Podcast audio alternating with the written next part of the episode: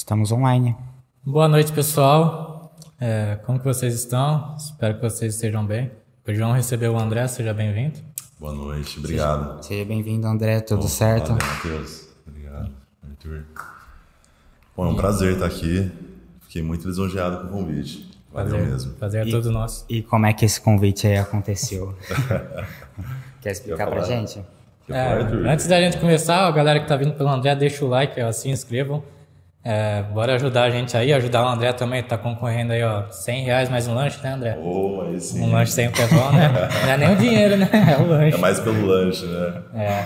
Então, é, começou o convite, eu tava, saí do casamento, né?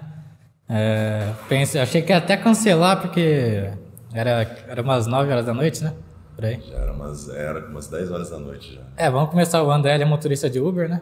É bom que a galera às vezes fica perdida como que eu te encontrei. né? É, aí eu comecei a conversar com ele, eu vi que ele era gente boa, tinha um papo agradável, legal, sab- sabia falar, né? Eu falei, tá aí um candidato para participar do podcast. Pô, bacana. E na hora foi uma surpresa e eu fiquei muito feliz, cara. Demais mesmo. Muito bacana. Sim. É, acho, é, o, Caio já, o Arthur já perguntou, ó, você, você aceitaria participar de um podcast? Não, claro, aceitaria, aceitaria. aí ele manda o convite depois, ô, bora lá na terça-feira. Putz. Às vezes ele só aceitou só pra, só pra falar que sim, pra não me deixar triste. É, nossa, eu já falei que eu ia. Mas foi legal que ele, ele aceitou na hora que eu chamei ele, assim. Sim. Foi. E foi semana passada isso, né? É, foi o casamento do meu amigo, foi. Que dia que eu vim aqui? Ah, foi semana. Ah, Foi semana passada. Sábado passado, não foi? Não, foi da, foi da Duda. Foi um dia antes da Duda. Sábado passado, não foi? Não, sábado passado Sem ser esse, o outro. é retrasado. É, não passou tanto tempo, mas também não demorou muito, né? É, a gente tá com a nossa agenda cheia, hein? Nem sei quem vai vir na quinta. Mas é isso. é, Aí eu convidei ele, ele aceitou, topou na hora. Foi, também gostei bastante, porque geralmente tem um pessoal às vezes que fala, ah, vou ver e tal. Aham. Que fica com medo, não sei. Mas é, isso. E André, fala aí pra gente o que, que você faz da vida. Cara, atualmente eu sou motorista de aplicativo. Eu dirijo pela Uber. Um pouquinho mais. Um pouquinho mais perto. Uhum. Beleza. E essa tem sido a minha rotina, é, o meu trabalho. E eu estudo nutrição. Eu estou no quinto ano, no quinto semestre de nutrição. A conclusão vai ser no final do ano que vem. E aí eu concilio, eu faço esse conciliamento, né, do meu trabalho, o que me trouxe uma flexibilidade para mim conseguir conciliar família, estudo e conseguir ter os meus proventos ali. Então é o que eu faço atualmente. Boa. É, E você gosta da Uber, estava explicando pra mim que você é seu patrão, né? Também, você não. Sim, é, é- a vantagem é essa. Né? Então, a gente estava falando assim, o, às vezes a gente se depara com algumas pessoas que, que criticam, que falam mal. Às vezes é até comum eu pegar passageiro que a gente vai conversando, e o passageiro me pergunta, fala, pô, mas compensa mesmo? Porque já pegou outros motoristas que reclamam. E é extremamente desagradável, né? O cara tá ali fazendo o ganha-pão dele e ainda reclamando disso, né? Então, acho que a gente tem que ser grato e se não tá bom, você tem que procurar uma outra oportunidade. Sim. É, E a questão de ganhos é muito relativo, né? Isso é uma coisa que é muito particular, depende de pessoa para pessoa, mas é algo que no momento me atende e, e me traz esse conforto de ter essa flexibilidade, né?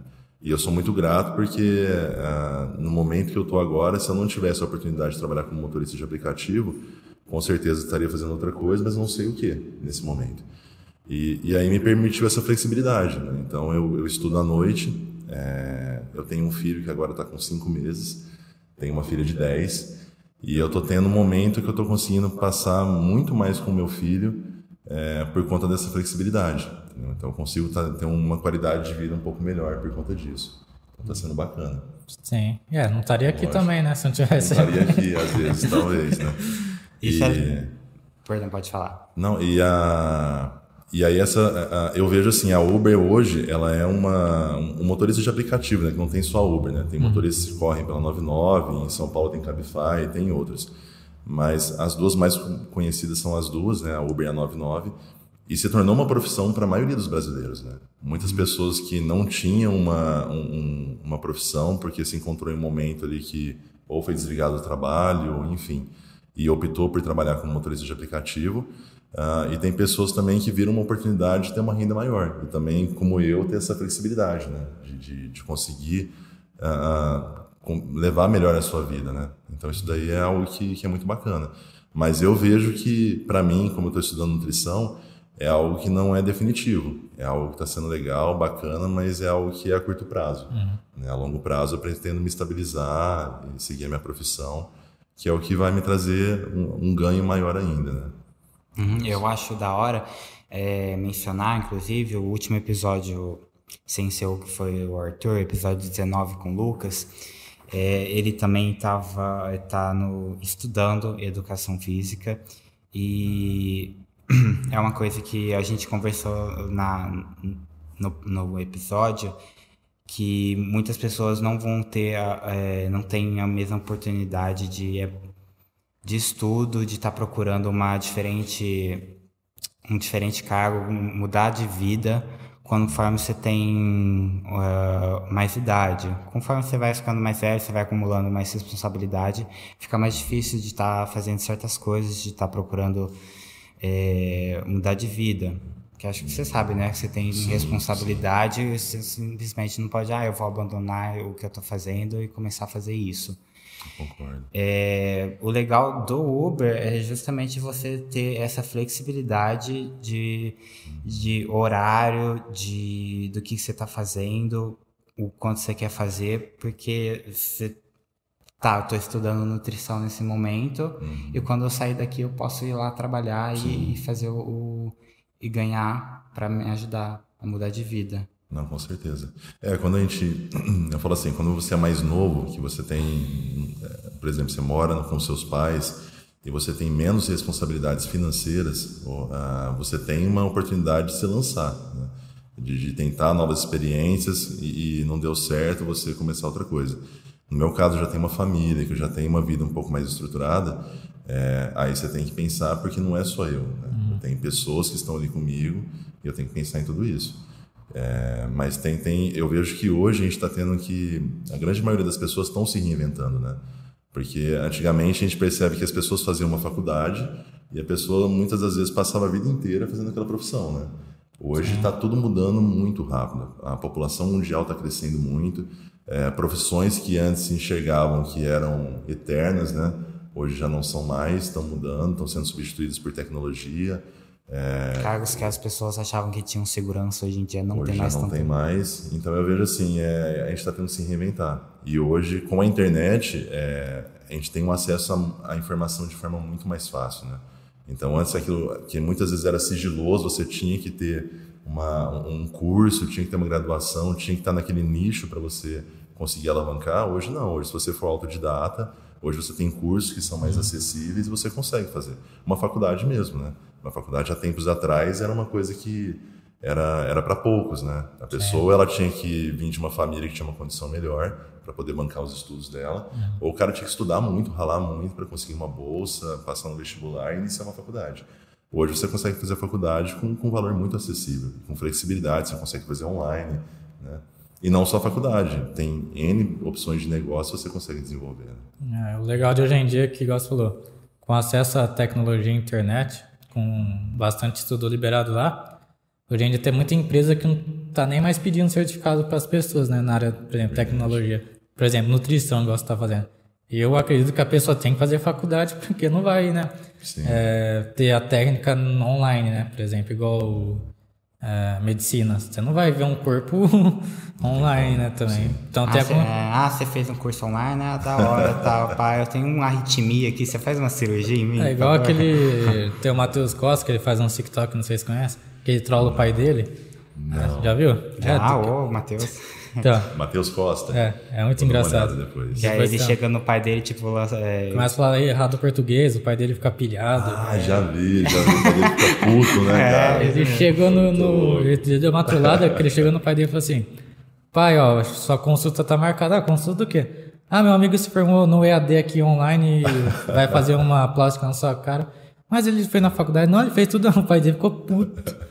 Ficou, ficou nervoso, cara. É. E é tipo isso, né? Não tem como. Tem algumas profissões que eu acho que hoje em dia não depende mais de faculdade. Por exemplo, design gráfico, tudo que é tecnologia, né? Por exemplo, Porque tem muito designers que estão em empresas que nem precisa, precisa de certificado, né? As informações estão muito gratuitas ó, por aí. Tá muito fácil de, de conseguir esse tipo de informação, coisa que não, não demanda é, conhecimento técnico em questão de, de manuseio, algo que você não precisa treinar é, fisicamente, você consegue achar muito fácil na internet. Sim. É, tem, tem, como você falou da faculdade, né? Tem algumas é, profissões que exigem realmente uma graduação. Para você exercer até a, a ordem de, de classe daquela, daquela profissão exige que você tenha para você poder Sim. exercer aquela atividade. Mas outras você consegue aprender de tecnologia mesmo. Quantas pessoas, como designer gráfico, desenvolvedor de sistema, pessoas que mexem hoje com rede social, e o cara é bom naquilo ali. O cara não precisa de ir lá e apresentar o currículo dele, né? Sim. O cara sabe, alguém indica, fala que aquele cara é bom, o cara olha o portfólio dele ali e fala, pô, esse cara aqui é o que eu preciso para mim. E, e o cara às vezes não tem nenhuma graduação, às vezes ele aprendeu mexendo naquilo ali e o cara é bom no que ele faz. E eu acho que isso é o, é o- deveria ser sempre assim, né? Sim. É, e muitas pessoas às vezes são barradas porque às vezes não tem um currículo, mas o cara é um puta de um profissional, né? É. Por exemplo, eu tenho uma página de futebol, né? Tem 286 mil pessoas, né? É, e assim, eu nunca tinha feito curso, nada de. Só montei e foi indo. Hoje em dia, por exemplo, se eu quiser lançar um curso de como ganhar seguidor, eu consigo, entendeu? Eu não preciso fazer um curso de marketing digital para falar, ó, tenho um curso específico para isso, para eu poder lançar um curso. Sim, nada contra quem faz o marketing digital, né?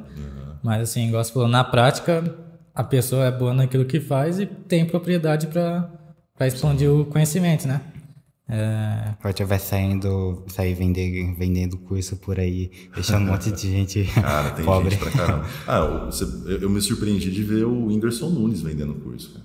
Ele vendendo curso? É, ele tá vendo, né? Ele tá vendendo um curso de como você ser um influencer, de como você se lançar no- nas redes sociais. e ele tem a propriedade para falar isso. Pra caramba, entendeu? É um cara que você olha ali e não tem nem o que questionar. E aí você vê que hoje a grande parte dos profissionais estão ganhando dinheiro vendendo conhecimento, ensinando alguma coisa, né? Sim. É, é muito, tá, tá sendo muito mais rentável do que você vender um produto, né? Uhum. O pessoal vê muito na internet o estilo de vida que essas pessoas levam e é uma coisa que atrai certa, de certo modo inveja, né? Porque, pô, a pessoa tá trabalhando de um trabalho tão legal, tem tanta liberdade para fazer, para do jeito que a pessoa vive e ganha tão bem. E é onde que, o- que o pessoal vai lá e vende o conhecimento para esse tipo de coisa. É porque a internet só mostra o lado bonito, né? Ninguém posta coisa feia Ah, triste. tem, um lado, tem um lado ruim na internet, sim. É, vamos, vamos ler aqui os comentários, ó. Ai, meu Ó, Deus. Já tem uma polêmica aqui pra você, ó. O Diego, que tá sempre aqui nas lives. É, primeiro o Douglas Santos falou que você é fera. Quem? Douglas Santos. Douglas Santos, pô, é um baita no brother, meu. Gente boa pra caramba, que eu amo muito. É, o Diego falou assim, ó. Polêmica isso aí, vamos ver se você concorda ou não. Ele falou assim: Eu vejo motorista de aplicativo como bico. Você concorda? Pode ser um extra, pode ser sim. Eu comecei fazendo Uber como um extra. E, e aí tem, como a gente falou, tem pessoas que, que vivem disso, né? Eu, eu conheço motoristas, ah, quando, quando eu não estou dirigindo, eu tenho a necessidade às vezes de andar como passageiro também, eu, eu uso o Uber. E eu já, já andei com motorista que o cara vem de Luiz Antônio para trabalhar aqui, cara. Ah. Dá mais de 80 quilômetros. E é a única renda do cara, entendeu? O cara investiu no carro dele para poder trabalhar todos, o cara se dedica todos os dias a fazer isso. E tem pessoas que às vezes faz Uber temporário, por exemplo, às vezes o cara ele vai para o trabalho, ele sai ali uma horinha, uma hora e meia mais cedo, ele faz algumas viagens que custeia o combustível dele, aquele deslocamento, a manutenção do carro, e tá legal. E tem pessoas que às vezes fazem como um extra só de final de semana para complementar a renda. Sim. Mas o cara pega ali a sexta e o sábado, que são dias que tem um movimento maior, e o cara se desdobra ali a fazer. Sim, entendi. Mas você conhece gente que, tipo, gosta de, de trabalhar como só como motorista, não, não pensaria em outra opção? Cara, eu, eu conheço pessoas que já trabalharam por muito tempo, mas assim, falar assim, eu vou viver disso aqui o resto da minha vida, não. Porque é algo que é instável, entendeu? Você tem, você tem um custo de manutenção que hoje é, não, não é tão barato assim do veículo. Né? O combustível que é, é, é o é maior insumo que a gente tem, ele não está barato. Então é algo que, que você tem que pesar muito. Mas falar assim, eu vou viver disso aqui o resto da vida, eu não conheço ninguém. Até porque a, a própria Uber, ela divulga, é, é, isso não, não, é, não é segredo para ninguém, que ela, é, é, esse tipo de sistema de uso do motorista, intermediando ali a viagem entre a plataforma e o passageiro, é algo provisório. O projeto da Uber são de carros autônomos. Então ela está investindo nisso, tanto é que ela, ela declara que desde quando ela foi criada, eu, se eu não me engano, eu acho que no último ano que ela passou a ter lucro. Até então ela trabalhou no negativo, porque Sim. ela explorou um mercado que Sim. ainda era desconhecido, né? Legal. E as plataformas que vieram depois tiveram um pouco mais de facilidade com isso. Mas é, a, a, proposta dela é essa, é investir em carros autônomos, né? E isso vai ser o futuro, né? É, não só veículo terrestre, como aéreo também, né? Os drones. É, já, já. Carro voador. Sim, vai ser um negócio muito louco, né, cara? Sim. E você voaria num drone? Eu não voaria num drone. Ah, cara, eu sou, sou apaixonado por altura. Eu acho que eu me arriscaria. Mas lógico, vendo quais são os sistemas de segurança, entendendo como que é em uma situação de queda. Mas vai acontecer muita coisa, eu acho, né? Porque a, a indústria da, da, da é, é, aérea, ela, ela se desenvolve, os protocolos de segurança são baseados nos nas fatalidades, nos acidentes que Sim. acontecem, né? É, esses protocolos. Então eu acho que com, com drones não vai ser muito diferente. É, voar aéreo, eu acho que sempre é, todo tipo de transporte aéreo é mais, mais seguro que o, que o terrestre, né? É, porque, porque tem sistemas de, de segurança que são redundantes, né? Nunca é só um sistema, né? Que nem no carro, às vezes você tem só o freio. No avião, você nunca vai ter só um sistema de parada. Mas se o avião Você vai cair... ter vários sistemas, mas quando cai, o risco é... Tem a gravidade também. É igual a piadinha, é igual a piadinha que eu já falei aqui, ó. Você já viu vários... O, o, qual que é o transporte mais seguro do mundo? É, avião, você vai falar avião. Porque é. tem os estudos, né, tal. Mas você vê vários aviões, às vezes, no fundo do mar e submarino você não vê voando.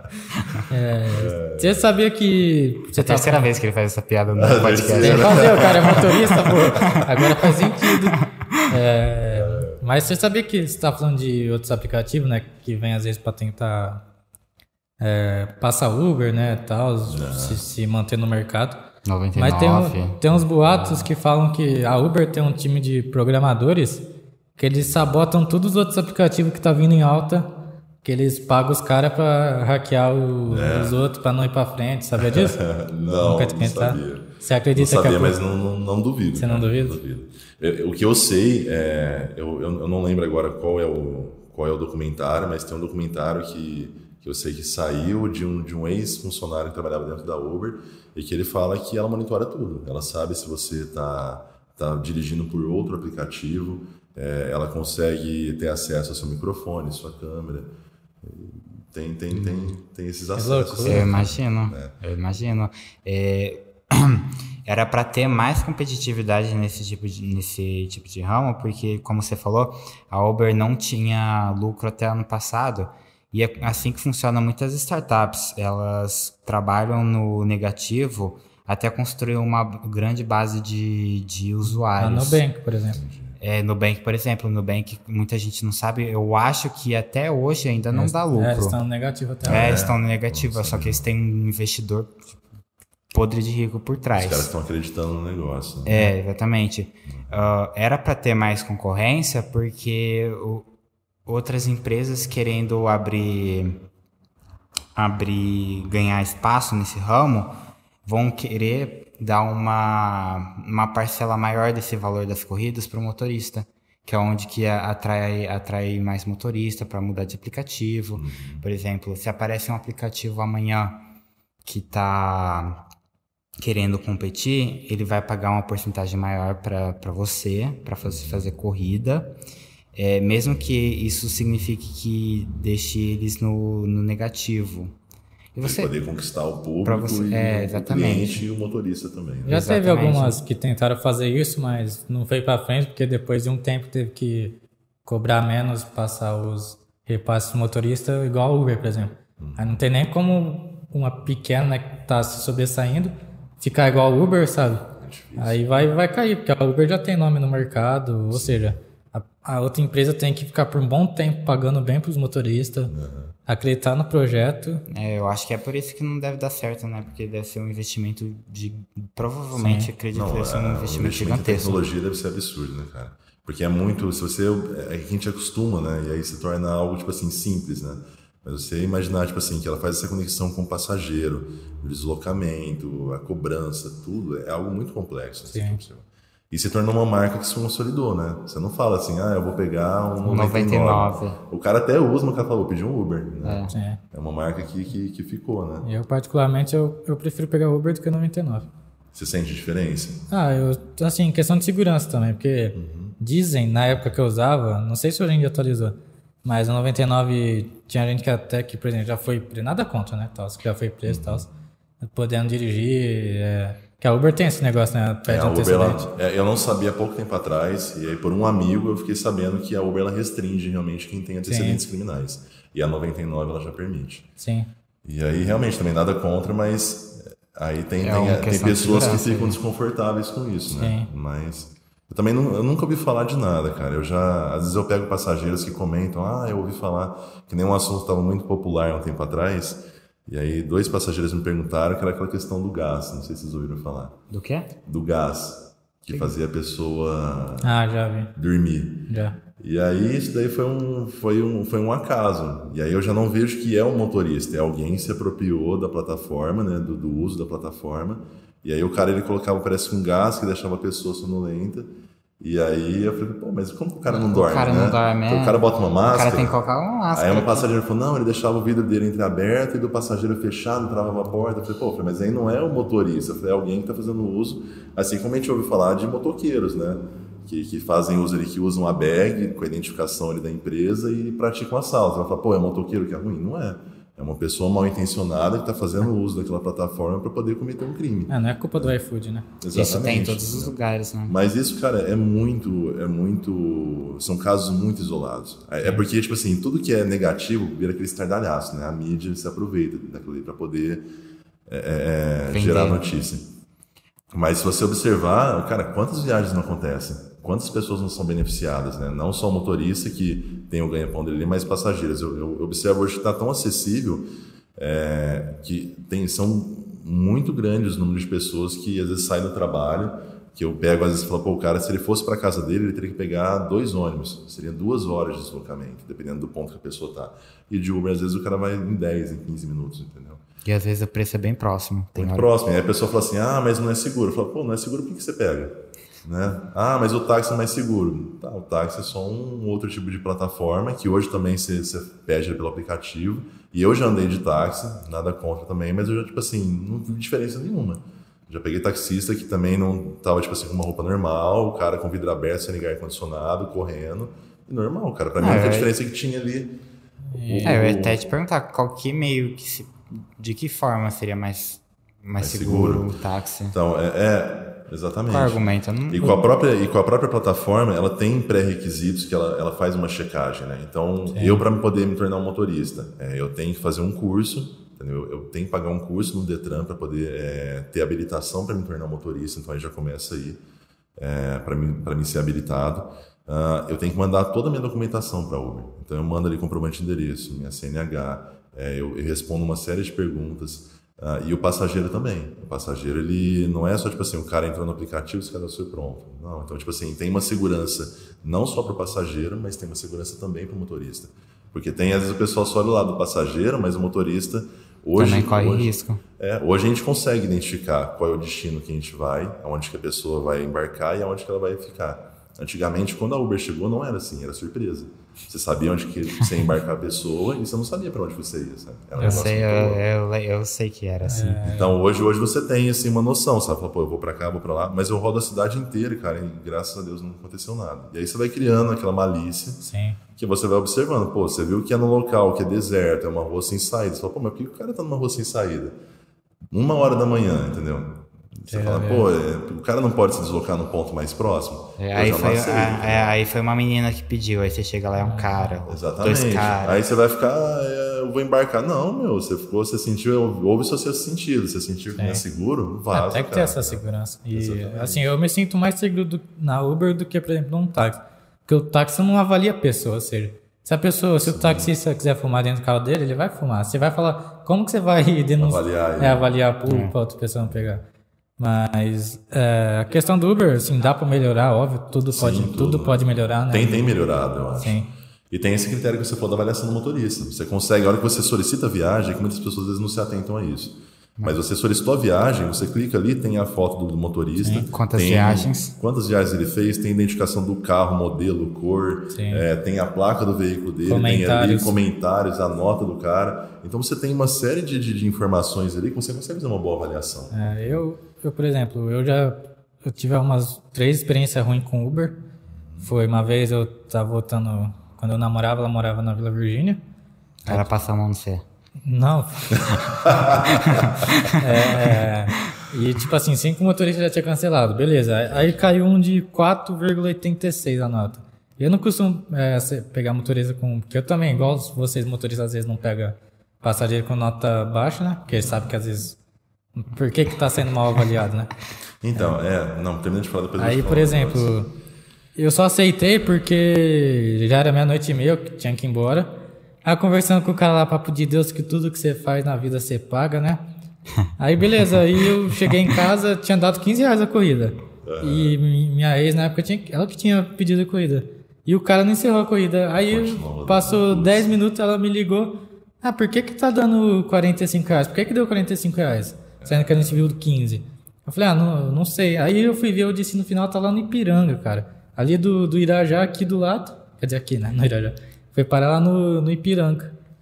É, eu, já ouvi isso já e é triste, cara, porque eu não entendo qual é a necessidade disso, porque funciona assim, é, se o cara começa, se começa a acontecer isso com frequência, a Uber, porque se você reclama e fala assim, pô, o cara é, me boicotou, e é um caso isolado, ela vai, ela vai avaliar o motorista, mas vai entender que foi um caso que pode ser uma denúncia falsa. Mas se começa, se o cara ele fez isso uma vez, ele não faz uma vez só. E aí se aquilo se torna recorrente, a plataforma vai bloquear ele. Então eu não vejo qual é a vantagem que o cara tem nisso. Né? Mas infelizmente tem. O cara ganha 20 reais numa corrida É. a mais, mas aí depois vai ser bloqueado de correr. A nota Não, dele. Perdeu muito mais dinheiro. E se, você, se a nota do cara estava baixa, É, então. provavelmente aconteceram outras coisas. E assim, o cara simplesmente perdeu às vezes o emprego dele por conta de 20 reais a mais. Sim, cara. E, e hoje é muito simples. Hoje, assim, hoje tem um, um volume de viagens maiores. Você termina uma viagem já tem outra disponível, entendeu? É muito difícil é, você concluir uma viagem e às vezes não ter uma outra viagem disponível. Às vezes depende quando você está em extremos da cidade, né?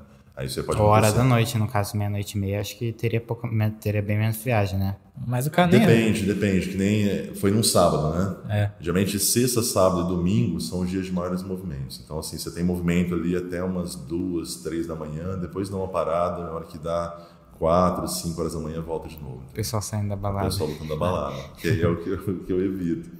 Vamos. Que é vamos- onde tem o pessoal volta bêbado, É. vomita no carro.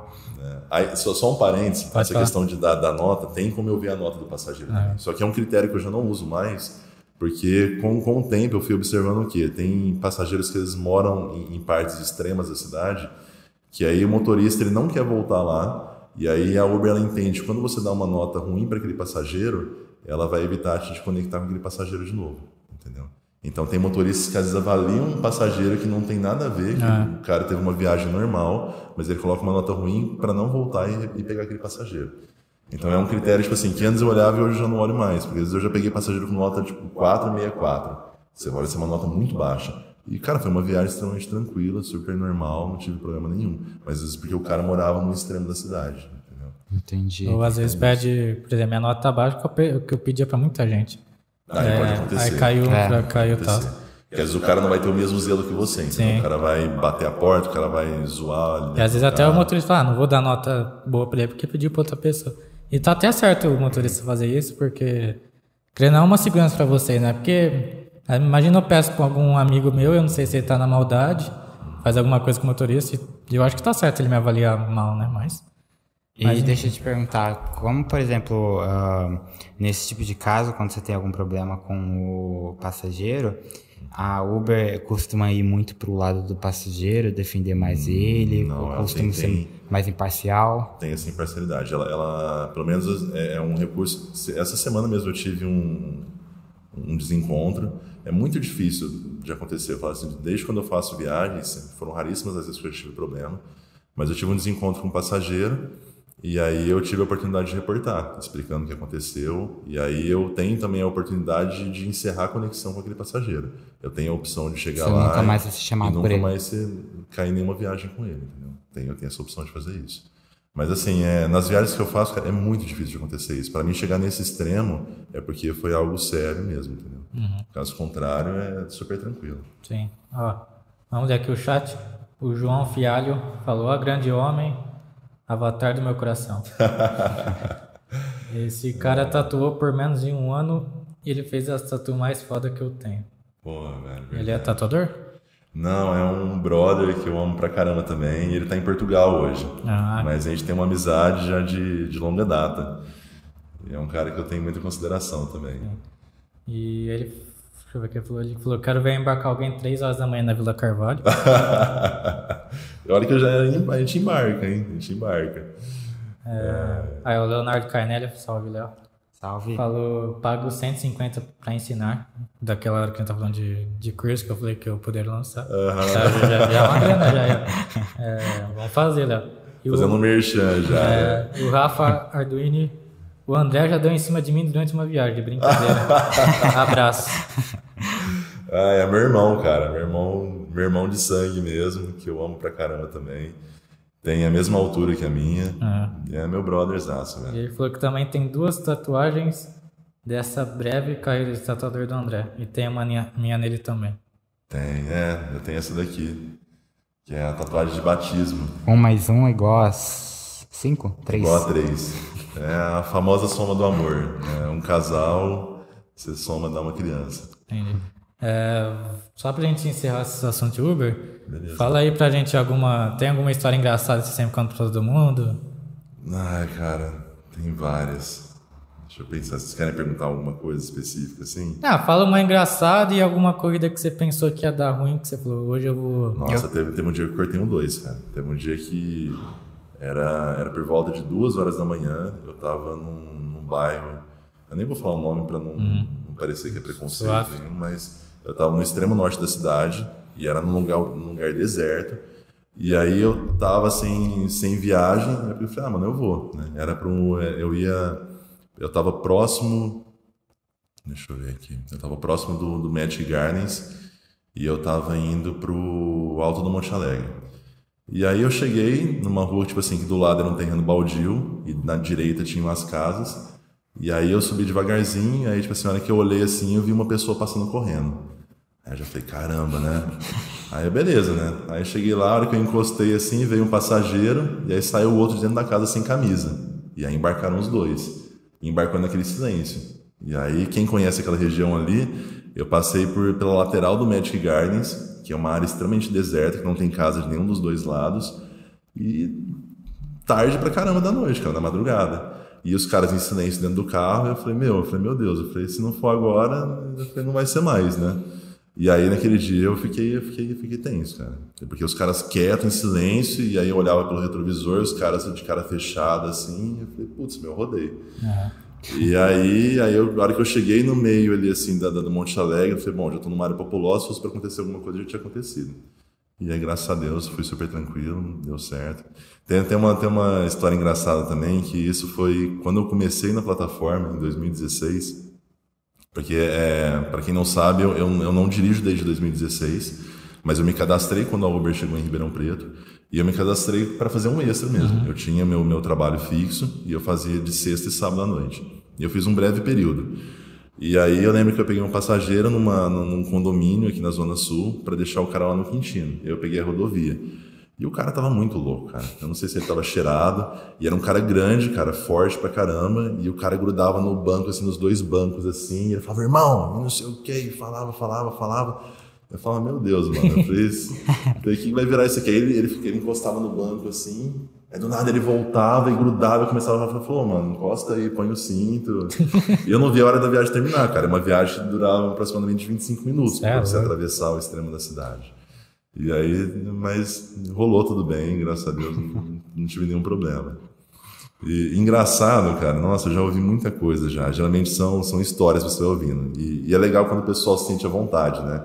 Você vê que o pessoal embarca e o pessoal vai conversando de vida pessoal, de, de relacionamento e de, de amizade. E tem uma que é bem recente que eu ri muito, cara, que eu ri com os passageiros, que eu tava pegando, eu peguei eles para deixar eles numa balada. E aí no meio do assunto os caras contando de uma briga que tinha tido e tal, e aí o cara falando que tava no camarote. E aí ele pegou e falou assim, falou, cara, eu tava no camarote e eu achei que ia ser meia noite, né? Falou, comprei champanhe e tal, e eu já tava alegrão já, eu desci pra pista. E aí quando eu vi, eu tava beijando uma mina banguela. Nossa, velho, era que eu vi isso, eu, eu disparei a rir. Eu falei, não, mano, eu falei, eu, às vezes eu ouço e fico quieto, né? E aí eu ouvi, eu comecei a rir demais. Eu falei, não, mano, eu falei, conta isso daí, velho. Como que você pegou a mina banguela? Eu e aí? E aí ele, ele contando uma boa, sabe? Zoando também. Ele falou, é. cara, e aí o cara que tava com ele falou assim: falei, mas e aí, você beijava a menina e você passava a língua? Ele falou, cara, não tinha os dois atacantes. Eu, Eu dei muita risada. Ele é um cara super de boa, sabe? De boa, é. de boa. Ele achou mais fácil? Hã? Ele achou mais fácil? Ah, eu não sei, velho. Acho que ele falou, cara, tava bêbado, né? Eu falei, ah, quem nunca, né? Não pode colocar coisa na bebida, pelo menos, né? É, é exatamente. É. Falando disso, eu quero perguntar assim: tem muito é. assédio? Tem, cara, tem. Mas tem que ser bonito ou o cara Mas... ser fraco de feição ou não tem nada a ver? Ah, o cara é tem... bonito, né, é mano? Com certeza, cara, com certeza vai ter bastante, hein? Tem, às vezes tem, tem, cara, tem, tem assédio dos dois lados, de mulher e de homem. E às vezes a pessoa elogia pela voz, elogia porque fala, nossa, você tem, você tem um, um porte físico legal e tal, não sei o que, começa umas conversas assim. e aí você já sabe o caminho que a pessoa quer tomar, né? E aí geralmente eu já corto, falo, ah, fala que legal, minha esposa também gosta minha filha acha bacana. Aí, já aí a pessoa já dá aquela sossegada. Já dá aquele. Já dá mas, aquele aí, mas assim, é, é, você nunca viu algum caso que você pensou, essa pessoa tá traindo a outra, que você deixou no local? Nunca. Hum, você não, suspeitou cara, de alguma coisa? Não, não. Já, já fiz viagem para motel, ah. já. É, cara, você, você tem. É, é para mim é assim, o, o que importa para mim é assim, eu, eu faço o embarque do passageiro e eu vou deixar ele no destino programado o que ele vai fazer, o que, se, o que acontece dentro do, do carro fica dentro do carro, é, entendeu? Sim. E tem, cara, é, é muito engraçado. É, até a Uber é uma, esse, esse contato com as pessoas eu gosto muito de conversar. E isso me fez muito bem. Porque você vai ouvindo histórias boas, histórias alegres, histórias tristes. Tem pessoas que às vezes entram e falam que, falam, ah, só, desculpa, mas eu vou desabafar com você. Eu falo, vamos embora, cara, vamos conversar, vamos batendo papo.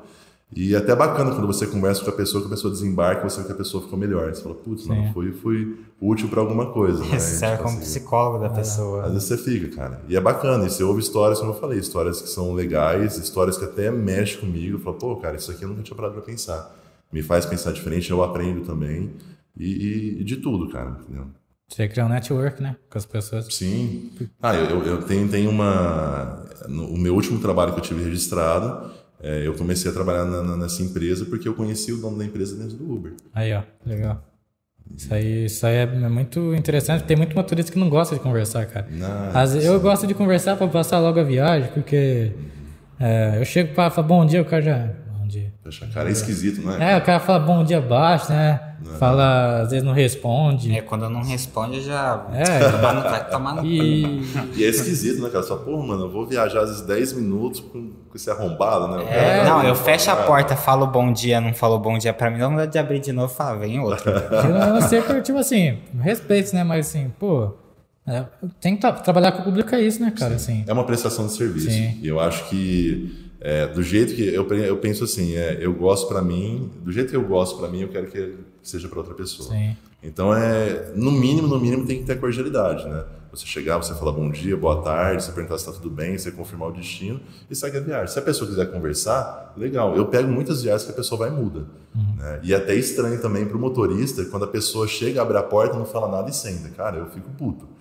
Falo, pô, a pessoa desembarca e não fala nem, nem tchau, nem obrigado. Você fala, pô, mano, entendeu? Eu sei que o cara tá pagando, né? Eu tô aqui para poder fazer a viagem para a pessoa. Você vê, dá, é, dá vontade de virar para trás e falar você sabe que esse carro é meu, né? Tem gente folgar, né? Que às vezes a gente não fala nada, fala assim, ó, oh, liga o ar-condicionado aí, já é meio é, grosso, né? Sabe, mas, pô, é, independente do, do, do, da prestação de serviço, é, é, o ser humano tem que ter essa cordialidade, né, cara? Tem que ter essa relação de respeito. É, é, bacana, né, cara? É muito mais agradável isso, né? E é, e é assim que, que, eu, que eu trabalho, cara. Eu penso sempre nisso, sabe? E aí, se a pessoa não quer conversar, beleza, eu respeito, é tranquilo. É. Tem a questão também de passageiras mulheres, que tem muitas que se sentem à vontade. E eu percebo que tem passageiras que às vezes fazem questão de sentar atrás do meu banco, e aí eu percebo que se sente às vezes insegura, não tá afim. Uhum. E é super tranquilo. E aí, tipo assim, tem casos que às vezes a, a passageira embarca toda retraída, e a hora que eu chego no destino, você vê que a pessoa se solta. Nossa, obrigado. Ó, tenha um bom trabalho, boa Ah, isso é noite. da hora, isso é da Sabe, a pessoa se sente segura. A pessoa fala, pô, que É. bom que deu certo. Tem umas meninas que não se sente nem segura, tipo, de só entrar e ficar, ficar lá, né? Tem umas que, ah, é, te mand- fa- já fala, né? Te mandei a localização, né? Aí, Ah, tipo, finge que, tem uma, finge que tá o sim. namorado tá esperando. Sim, tem. Não, várias vezes. Eu já peguei, ó, tô chegando, ó, tô em tal lugar. Não, já tô no Uber, ó, é três minutinhos eu tô aí. Gravando áudio com a tela apagada do celular. Eu, eu consumo bastante. É, não sei se já viu lá no YouTube os caras que fazem Uber ao vivo de madrugada. Tem. É, eu tenho na lata, né? na lata. lata, drive. É, É, gosto- um cara super de boa, né? É, tipo assim, eu, pode te dizer, é o cara meu youtuber favorito, que assim, Aham. de madrugada eu fico acordado, eu assisto.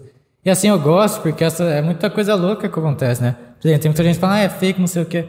Mas, cara, ele começou a fazer ao vivo justamente pra mostrar que não, Não é fake. Imagina você tá gravando um negócio ao vivo, como que você vai pegar tal PC em tal lugar? Eu até arrastei ele pra assistir alguns vídeos comigo, ele gosta às vezes de assistir. É difícil ele gostar de alguma coisa assim que eu, que eu Pior mostro. que é, pior que é, realmente. Mas eu, eu acho legal. E a gente uma vez viu outro dia quando tem nada pra fazer de madrugada, eu falei, ah, vamos ver. Se não é uma coisa que eu e ele vai parar pra assistir junto, entendeu? Aham. Eu, particularmente sozinho, eu vejo quase todo dia. E a gente outro dia botou lá, tinha um cara batendo na mina, no namorado. Nossa, cara, o cara é subiu em cima do carro dele, o carro dele é Sério, blindado. A sorte do carro dele é blindado, né? Aham. É, e tem umas coisas loucas, ele já levou tiro assim ao vivo. Sério, Só que cara? o carro dele é blindado, né? Que louco. E. E teve pessoas que falaram, não, é fake. A bala, tipo assim, ia na cabeça dele. Sorte que o vidro, né, não. Cara, mas pro, pra assaltar ele. É, foi lá num bairro muito perigoso. Ele só foi porque ele falou assim, ó, só entra nesses lugares porque meu carro é blindado. Porque se fosse carro normal, ele não ia, não. Acho que ele tinha acelerado e o pessoal pra, tinha É, porque né, como o carro blindado, a acústica dele você não consegue escutar muito pelo lado de fora, né? E ele tava entretido também com a live, ele falou assim, ele tava falando assim, eu não vou subir na saladeira nem a pau. Ali do nada que estão tentando abrir a porta dele, ele ac- acelerou. Aí os caras no desespero, né, tirou porque viu que não ia. Não ia conseguir. Aí foi uma coisa tensa. Aí no, mesmo, no outro dia, no mesmo bairro, uma rua acima, um cara através do aplicativo de namoro, um coreano foi lá, achou que ia encontrar uma garota. Dois caras numa moto chegou, atirou na cabeça dele, matou o cara. Você vê, e era pra ter sido o- na lata, né, pô? Olha que foi um livramento de Deus, É, São. Paulo é capital, é um negócio muito louco, né, cara? Lá é, é absurdo, né? E tem gente que consegue falar que foi inventado isso aí. Por que, que você vai fazer um negócio? Ele foi na delegacia, deu queixa. E. Teve um caso que ele ajudou um morador de rua que ele tinha levado facada, não É. foi? E ele levou o quase foi cara na, na emergência. E na emergência falou, mano, você nunca mais faz isso. Você nunca faz um negócio desse, Porque se o nunca cara mais. morrer dentro do carro dele, a culpa é dele. É, o cara falou isso, falou, se, se, se esse cara morre no teu carro, é, eu acho que até você morrer. Só que- a, a culpa ia cair no Só porque que- você que é o responsável, você virou o responsável dele a partir do momento que Só você. que ao mesmo tempo tem na lei também que você não pode deixar outra pessoa passando mal. Esse que é o Você tem que complicado. prestar socorro. É. Mas na- é que assim, é que na lei o prestar socorro é só chamar a ambulância. É, são, são situações muito delicadas, né, cara? Que tem um lado humano, né? Pro cara fazer isso, é um cara que tem um coração muito grande, mas Sim. tem as consequências que na hora o cara não pensou, ele pensou em ajudar, né? É. Mas é muito complicado. Isso daí de, de agressão, cara, nossa, é uma coisa que me deixa muito puto, principalmente de homem com mulher. E tem um Uber que uma vez eu andando com ele, ele me falou que ele foi num bairro da, da, da periferia de Ribeirão e ele chegou lá, a menina saiu chorando, careca, que ela tinha sido agredida pelo marido e o cara tinha arrancado o cabelo dela na faca. Você é louco. E aí ela queria que ele levasse ela pra delegacia. Ele falou, "Pô, não vou me envolver. Ele falou, vou te levar pro seu destino. E de lá você resolve, porque eu não vou me envolver com isso. E aí a menina embarcou chorando, chorando. Cara, é um bagulho muito louco, né? Caralho. É muita covardia, né? E a Nossa. gente sabe que infelizmente tem, cara. Deve dar vontade de enfiar o carro na, casa do cara pra passar por cima. Você tá maluco, é umas Absurdo. coisas. E uma história não é engraçada, mas acabou sendo engraçada, mas tensa que eu, que eu lembrei agora sempre que eu contava pros motoristas. Um cara, uma vez ele pegou três caras dentro do Uber, né, num lugar, lugar meio perigoso. Não. Os caras quietos, né, meio tenso, nervoso, ele já começou a desconfiar.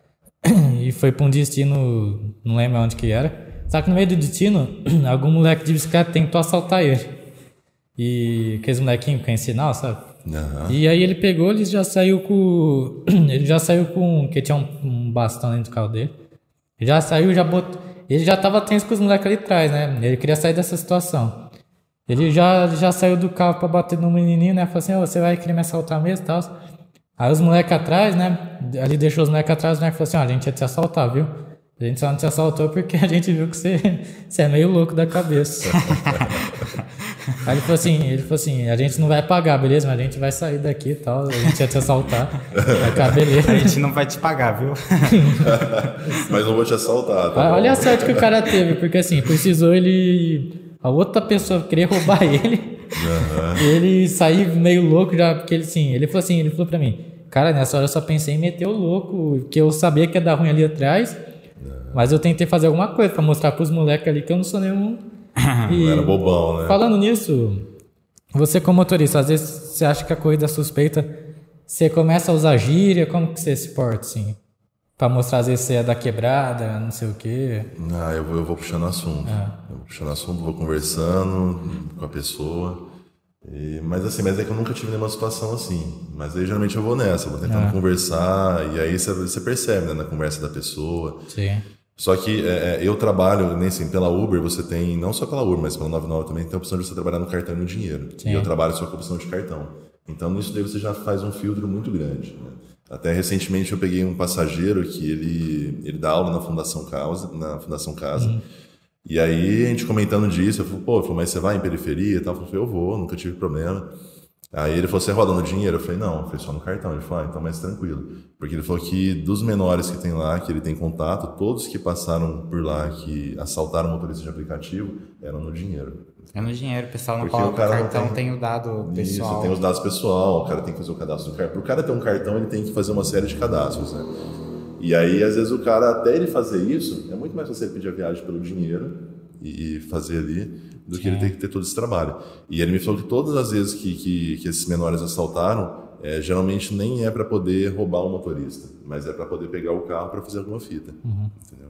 Então, só de você rodar no cartão, você já tem um, um filtro maior, entendeu? Sim. Já, já minimiza isso. E também tem. E a malícia, cara. a malícia você é. vai pegando com o tempo, entendeu? Porque, no, igual, por exemplo, você pega uma pessoa dentro de uma casa, se acontecer alguma coisa com você, você vai voltar ali, né? Você sabe que, que a É. pessoa mora ali ou sa- tem câmera ali, né? Sim. E a gente tem acesso, entendeu? Tem como você ter acesso ao Sim. local de embarque, desembarque da pessoa, enfim.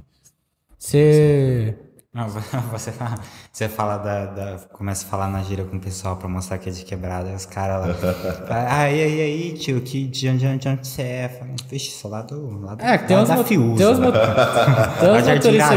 tem uns motoristas que eu conversei, eles falaram, se eu vejo que o cara começa a usar gíria, já quer crescer por cima de mim, eu também meto o louco, falo que eu, que eu conheço o, o cara ali da quebrada, que eu conheço fulano de X. Tem até um motorista que assim, quando eu falei isso, o cara falou, pô, você conhece, o, por exemplo, o Serginho? Pô, o Serginho é brother meu, então já meio que encontra... Aí o cara falou, putz, não vou assaltar, o cara conhece o meu, meu amigo, então já fica Mais meio... é. né? E você não acha que, por exemplo, eu não sei se existe, mas a Uber não conseguiria fazer para as mulheres se sentirem mais seguras? Fazer tipo um Uber mulher, só mulher? Porque tem uns boatos que tem essa opção, que tem. É, eu, eu sei que teve um. Então, eu, eu- eu desconheço. Eu sei que teve um aplicativo que lançaram em Ribeirão Preto uma vez, É, que era sim. só para isso. Mas, sinceramente, na minha opinião, eu acho que. Eu acho que as pessoas têm que aprender a se respeitar, saber se colocar no seu lugar. Porque se a gente for ficar separando tudo, cara, entendeu? Só vai segregar na realidade, né? Eu acho que não Tipo, tem muito nexo, né? Eu acho assim, ah, vai separar por quê? Ah, porque existe o risco do homem assediar a mulher. Então, peraí, então o problema não é a separação. O problema é um homem que não tem respeito, que não sabe respeitar a mulher. Então, é, é o cara que tem que aprender isso, né? E, só que, que nem assim, o passageiro ele tem essa comunicação, né? E se- tanto é que a Uber ela faz muitas campanhas, muitas.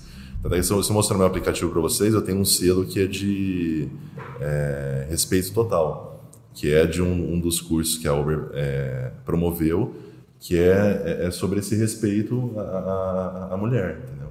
Sobre, e e para mim é uma coisa, tipo assim, que é tranquilo. Quando eu assisti, eu falei, cara, é tão simples. Só que aí quando você para para refletir, você fala assim, caramba, para mim é uma coisa que é simples por conta dos meus princípios, mas você sabe que tem motoristas que precisam de assistir aquilo ali e começar a ter uma mudança de mentalidade porque o cara não pensa daquele jeito, né? E é até triste, cara, saber que, que existe É isso, triste, né? não tem. Mas é, se, se um cara ele começa a cometer isso, é, a, a, a passageira ela tem como reportar e, e ela tem como fazer um boletim de ocorrência, ela tem como seguir com o processo, entendeu?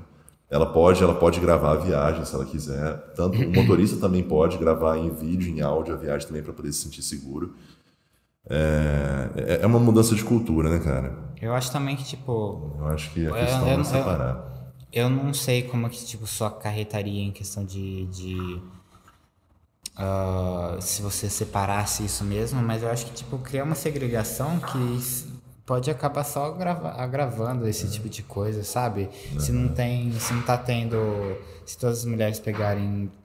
De, ah, só, vamos só pegar com, com mulher, não tá. é, não estão procurando resolver o problema, tá querendo evitar o problema. Sim, você não está buscando a solução, Não você tá está buscando criando uma medida paliativa que não é o que vai resolver. Exatamente. Porque o problema não é a separação, o problema é a conduta da pessoa. Né? Exatamente. E é crime, né, cara? O cara já sabe. E se o cara se arrisca, pô, meu, o cara tem que responder as consequências dele e pronto, né? E o cara que faz isso não é só no aplicativo, ele vai fazer isso numa balada, ele vai fazer isso em qualquer outro lugar, né? Não é só ali. Eu acho que é, isso. Tem algo mais alguma coisa que quer falar de Uber? Não, acho que a gente já. Ah, eu vou contar uma história. Pode É, contar. acho- não, não, não é uma história, na real. É que, tipo assim, eu- teve uma vez que a gente tava. Ele. Pra, pra levar a ex-namorada dele pra, pra casa dela, é, ele ia no Uber pra ela se sentir segura e aí voltava. Tipo, ela tava na casa dele, pegava o Uber, ia pra casa dela é, e voltava com ela. Não. Aí teve uma vez que, tipo, nós tava. Nós madruga direto, faz, assistir- jogar, assistir alguma coisa, pá.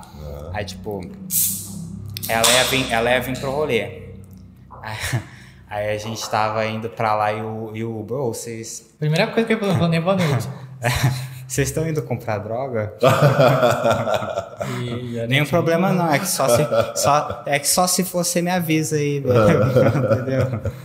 Ah, não, tipo, eu entendi a pergunta dele, né? Porque lá o bar, assim, não, não é ruim. Uma hora da manhã mas, nós indo pra. é, Lá, tipo, era perto de favela, sabe, assim. É, na Vila Virgínia, mas, tipo assim, não é que tem favela, né? Mas tem um Tá lugar... perto da biqueira. É, que eles falam que tem, tipo, uma mini favela lá, enfim.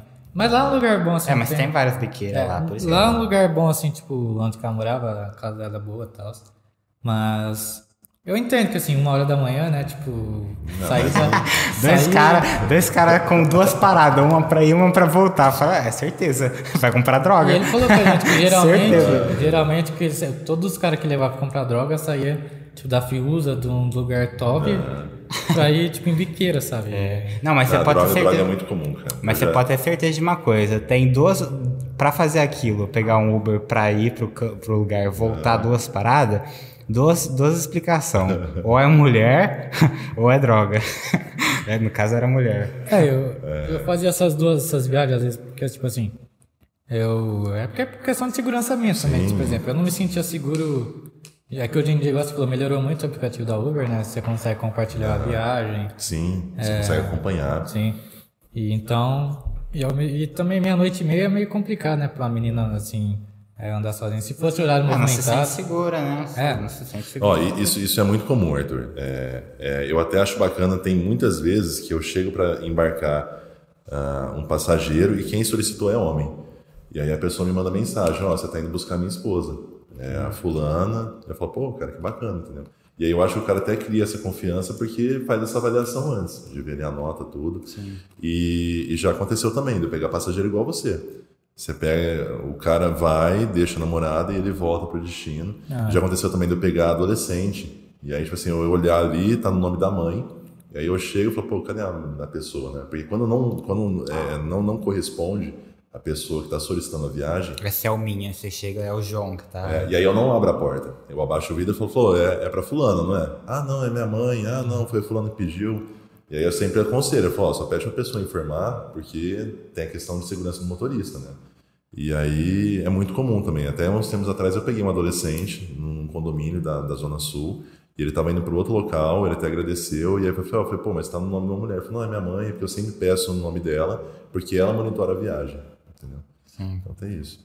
Mas é, é muito bacana quando o passageiro informa, né? Porque às vezes a pessoa pensa na própria segurança, só que ela não pensa que o motorista está prestando serviço. E, e, o passageiro ele tem muito mais informação do motorista do que o motorista do passageiro. Nem você consegue ver minha foto, né? E eu não vejo a foto do passageiro. E na hora que cai a viagem para mim, não aparece se é homem ou se é mulher. E eu até entendo que isso é, uma, é, uma, é, é um mecanismo ter... da Uber para não ter essa questão de preconceito, de escolher, ah, eu vou levar só homem, eu vou levar só mulher. Né? E aí, depois que eu aceito a viagem, que aparecem os dados, né? O nome da pessoa, tudo ah. certinho. É, eu, eu, usei bastante tempo o Uber dele, né? Que ele pedia para mim. Não. Usei da minha mãe também.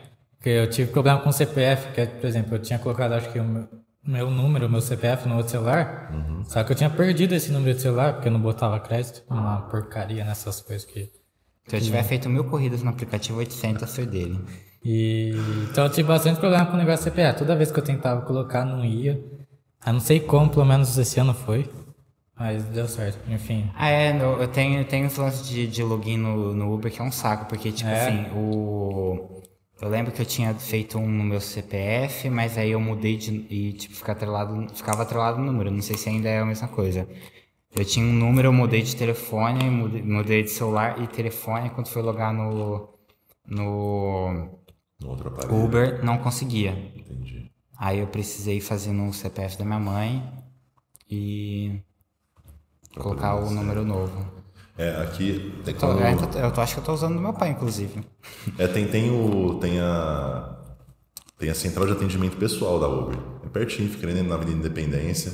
E aí, quando você tem essas particularidades, você não consegue resolver pelo, pelo suporte online, você consegue agendar um atendimento e lá ele se resolve muito fácil. Às vezes acontece mesmo. Ah, eu pensei aqui na hora, eu achei mais fácil. Ô pai, qual é o seu CPF? é. Mas, enfim, sempre quando eu pedia pros outros, eu chegava no motorista e falava bom dia, boa tarde. Você vai levar a tua pessoa que eu tô pedindo, sabe? Sim, sim. Porque assim, igual você falou, a pessoa tem que saber, né, quem que. Porque, por exemplo, chamei, vamos supor, pra fulana, pra fulano. É que dizer, por exemplo, é, chega lá um cara, Muitas vezes eu fui o Matheus quando ele pediu, eu nem falava que eu chamava Arthur. Uhum. Porque até explicar pro cara, o cara coisa fica meio, às vezes dá nota baixa pra ele, né? Uhum. Mas enfim, quando às vezes eu peço pra alguma amiga, sei lá, que precisa, aí eu falo pro Matheus, ó, tô pedindo pra X pessoa. Sim. Porque tem que é ter tranquilo. essa Sim. Não, eu, quando eu, às vezes eu pedia para minha esposa. Uhum. E aí eu colocava assim, falou, ó, quem, boa noite e tal, quem vai embarcar é a senhora Fernanda. O cara já entender. uhum. E também nunca teve problema, cara. Foi sempre tranquilo. Sim. Então, Uber não tem algum assunto. Não, ah, se, a gente, se a gente for falar, cara, tem, tem história, se a gente for ressuscitar aqui, tem muita coisa. Sim. Tem muita coisa. É. Mas é, é isso. Até, eu, bastante, acho, né? acho, que eu fiz muito merchan, né? É. Tem que pedir para Uber, Uber um paga nós, né? Inclusive a Uber, assim, como eu falei, eu trabalho com, com Instagram, né? Eu ia fazer uma publicidade para Uber no YouTube. Mas já. Tá vendo? Ó, tudo. Merchan tá feito, hein, Uber? É. é, mas enfim. Vamos falar agora sobre. Você faz nutrição, né? Eu faço nutrição atualmente. Primeiro, segundo, terceiro, quarto. Estou é, no quinto, indo para o sexto semestre. Como que foi essa escolha? Foi fácil? Foi difícil? Cara, é... não foi uma escolha difícil, mas é uma escolha que eu não imaginava. É, eu, a, a, musculação ela, ela, é, ela, é, presente na minha vida desde os meus 18 anos. Né? Desde os 18? Desde os 18. É, eu, eu, eu, com, com 16 anos eu já tinha a altura que eu tenho hoje, né? Eu tenho 2 metros de altura. Então, e, e, eu tenho um biotipo que a gente fala que é o ectomorfo, né? Que é esse perfil esguio. E, então eu, eu pesava 69 quilos na época. Então você imagina, 2 metros, 69, 69 quilos, eu era extremamente magro, cara, né? E, e aí eu falei, pô, cara, eu preciso de melhorar isso, né? Senão daqui a pouco eu tô sozinho o resto da vida. e aí eu peguei e falei, eu falei, vou entrar na musculação. E aí eu lembro que quando eu entrei na musculação, em, em um mês eu ganhei 20 quilos. Um é, mês? Em um mês. De 69 eu fui para 89. E aí eu lembro que eu, eu fui numa loja de suplemento, na época, eu acho que hoje ainda não existe mais, era a SLD, era uma loja que ficava ali na Visconde em Alma com a Campos Salles, era uma loja muito conhecida. Eu lembro que eu cheguei pro cara e trabalhava lá, falei, cara, eu quero ir pra academia e eu preciso de, de ganhar massa muscular, o que eu tenho que fazer? E hoje os suplementos são muito mais gostosos. Naquela época eu lembro que eu, ele me explicou de forma muito básica e foi muito didático que eu entendi de forma bem simples. Ele falou, ele falou é o seguinte, você tem a, é, a, a proteína, que é o tijolinho, e você tem um carboidrato ali que é, é o cimento. Então você precisa dos dois para você conseguir massa muscular. Eu falei, Pô, eu falei, beleza. Eu falei, o que eu tenho, o que eu preciso para isso? Aí ele me passou um, um, hipercalórico, né? Que era um potão, cara, de 3 quilos da Volt. Parecia um balde, sabe? Aqueles balde de, de, que você compra de argamassa. E era um negócio horrível, cara. Era um gosto de amendoim com areia. Eu pá, tomei aquilo ali, comecei a pesquisar, e naquela época não tinha tanta informação assim. E aí eu tive esse ganho de 20 quilos em um mês. E aí meu corpo mudou, melhorou a autoestima. Eu falei, pô, falei, falei que bacana, né? Falei, o caminho é esse. Então a musculação sempre foi presente na minha vida, sabe? É, no início era uma questão de estética. E aí ao longo do tempo eu percebi é, que a estética era uma questão de consequência, era um brinde, né? Que você tinha por conta da, da, do seu treino com força. E aí eu comecei a observar os bem-estares que eu tinha, né? Melhorou minha condição cardiorrespiratória, né? A questão de, de, de, de, pegar peso, todo mundo pega peso, né? Você pega ali, você pega uma poltrona, você arrasta um sofá, você vai pegar um saco de arroz, você vai levantar uma criança. Trabalha então, numa loja mundo... de imóveis, com certeza. É. Você levantava a cama também? Levantava. É que veio um cara aqui, o Matheus, não sei se você viu o terceiro episódio. É. Que ele é fisiculturista. Ele, ele falou que ele começava a levantar peso com a cama. Com a cama, cara. Quando tinha 15 anos. Não, com a cama eu nunca levantei. Já levantei pra limpar, mas nunca é. com essa finalidade. Fazer com bíceps. É, é fazia... E aí, é, então eu, eu, sempre treinei, e aí eu tinha a intenção de, de, de, ser educador físico, de ser um personal, porque é algo que eu sempre fui apaixonado. É, e aí eu, eu conheci o fisiculturismo, né? Quando eu fui fazer... Eu, eu comecei numa academia de bairro, aqui no, no Jardim Irajá mesmo. É que ele tá fazendo SMR de mordendo E, e aí, tipo assim, era uma academia de bairro, tinha, tipo assim, um, alguns recursos um pouco limitados. E aí eu conheci, tipo assim, sempre no trajeto que eu fazia da academia, voltando para casa, eu conheci um cara que era fisiculturista, né? Numa loja que ele trabalhava. E aí ele me via no treinar sempre, ele começou a me dar dicas, começou a conversar comigo, ele falou, cara, ele falou, você tem que ir treinar onde eu treino, entendeu? Lá, lá você vai aprender, lá é diferente. Eu falei, pô, foi bacana, eu falei, vamos para lá, né? E aí eu fui para essa academia. E aí lá eu cheguei, era um universo, tipo assim, que eu falei, caramba, cara, o que, que é isso, né? É, pode, pode falar, né, nome do local, né? Pode, claro. Eu, eu treino, atualmente eu treino lá, que é Escultura, que é uma academia que é super conhecida do, do, da época do old school, né? Não tem mimimi, não tem muita frescura lá. Uhum. Lá você não tem é, anilha emborrachada, lá é ferro, você ouve aquele som gostoso do ferro batendo.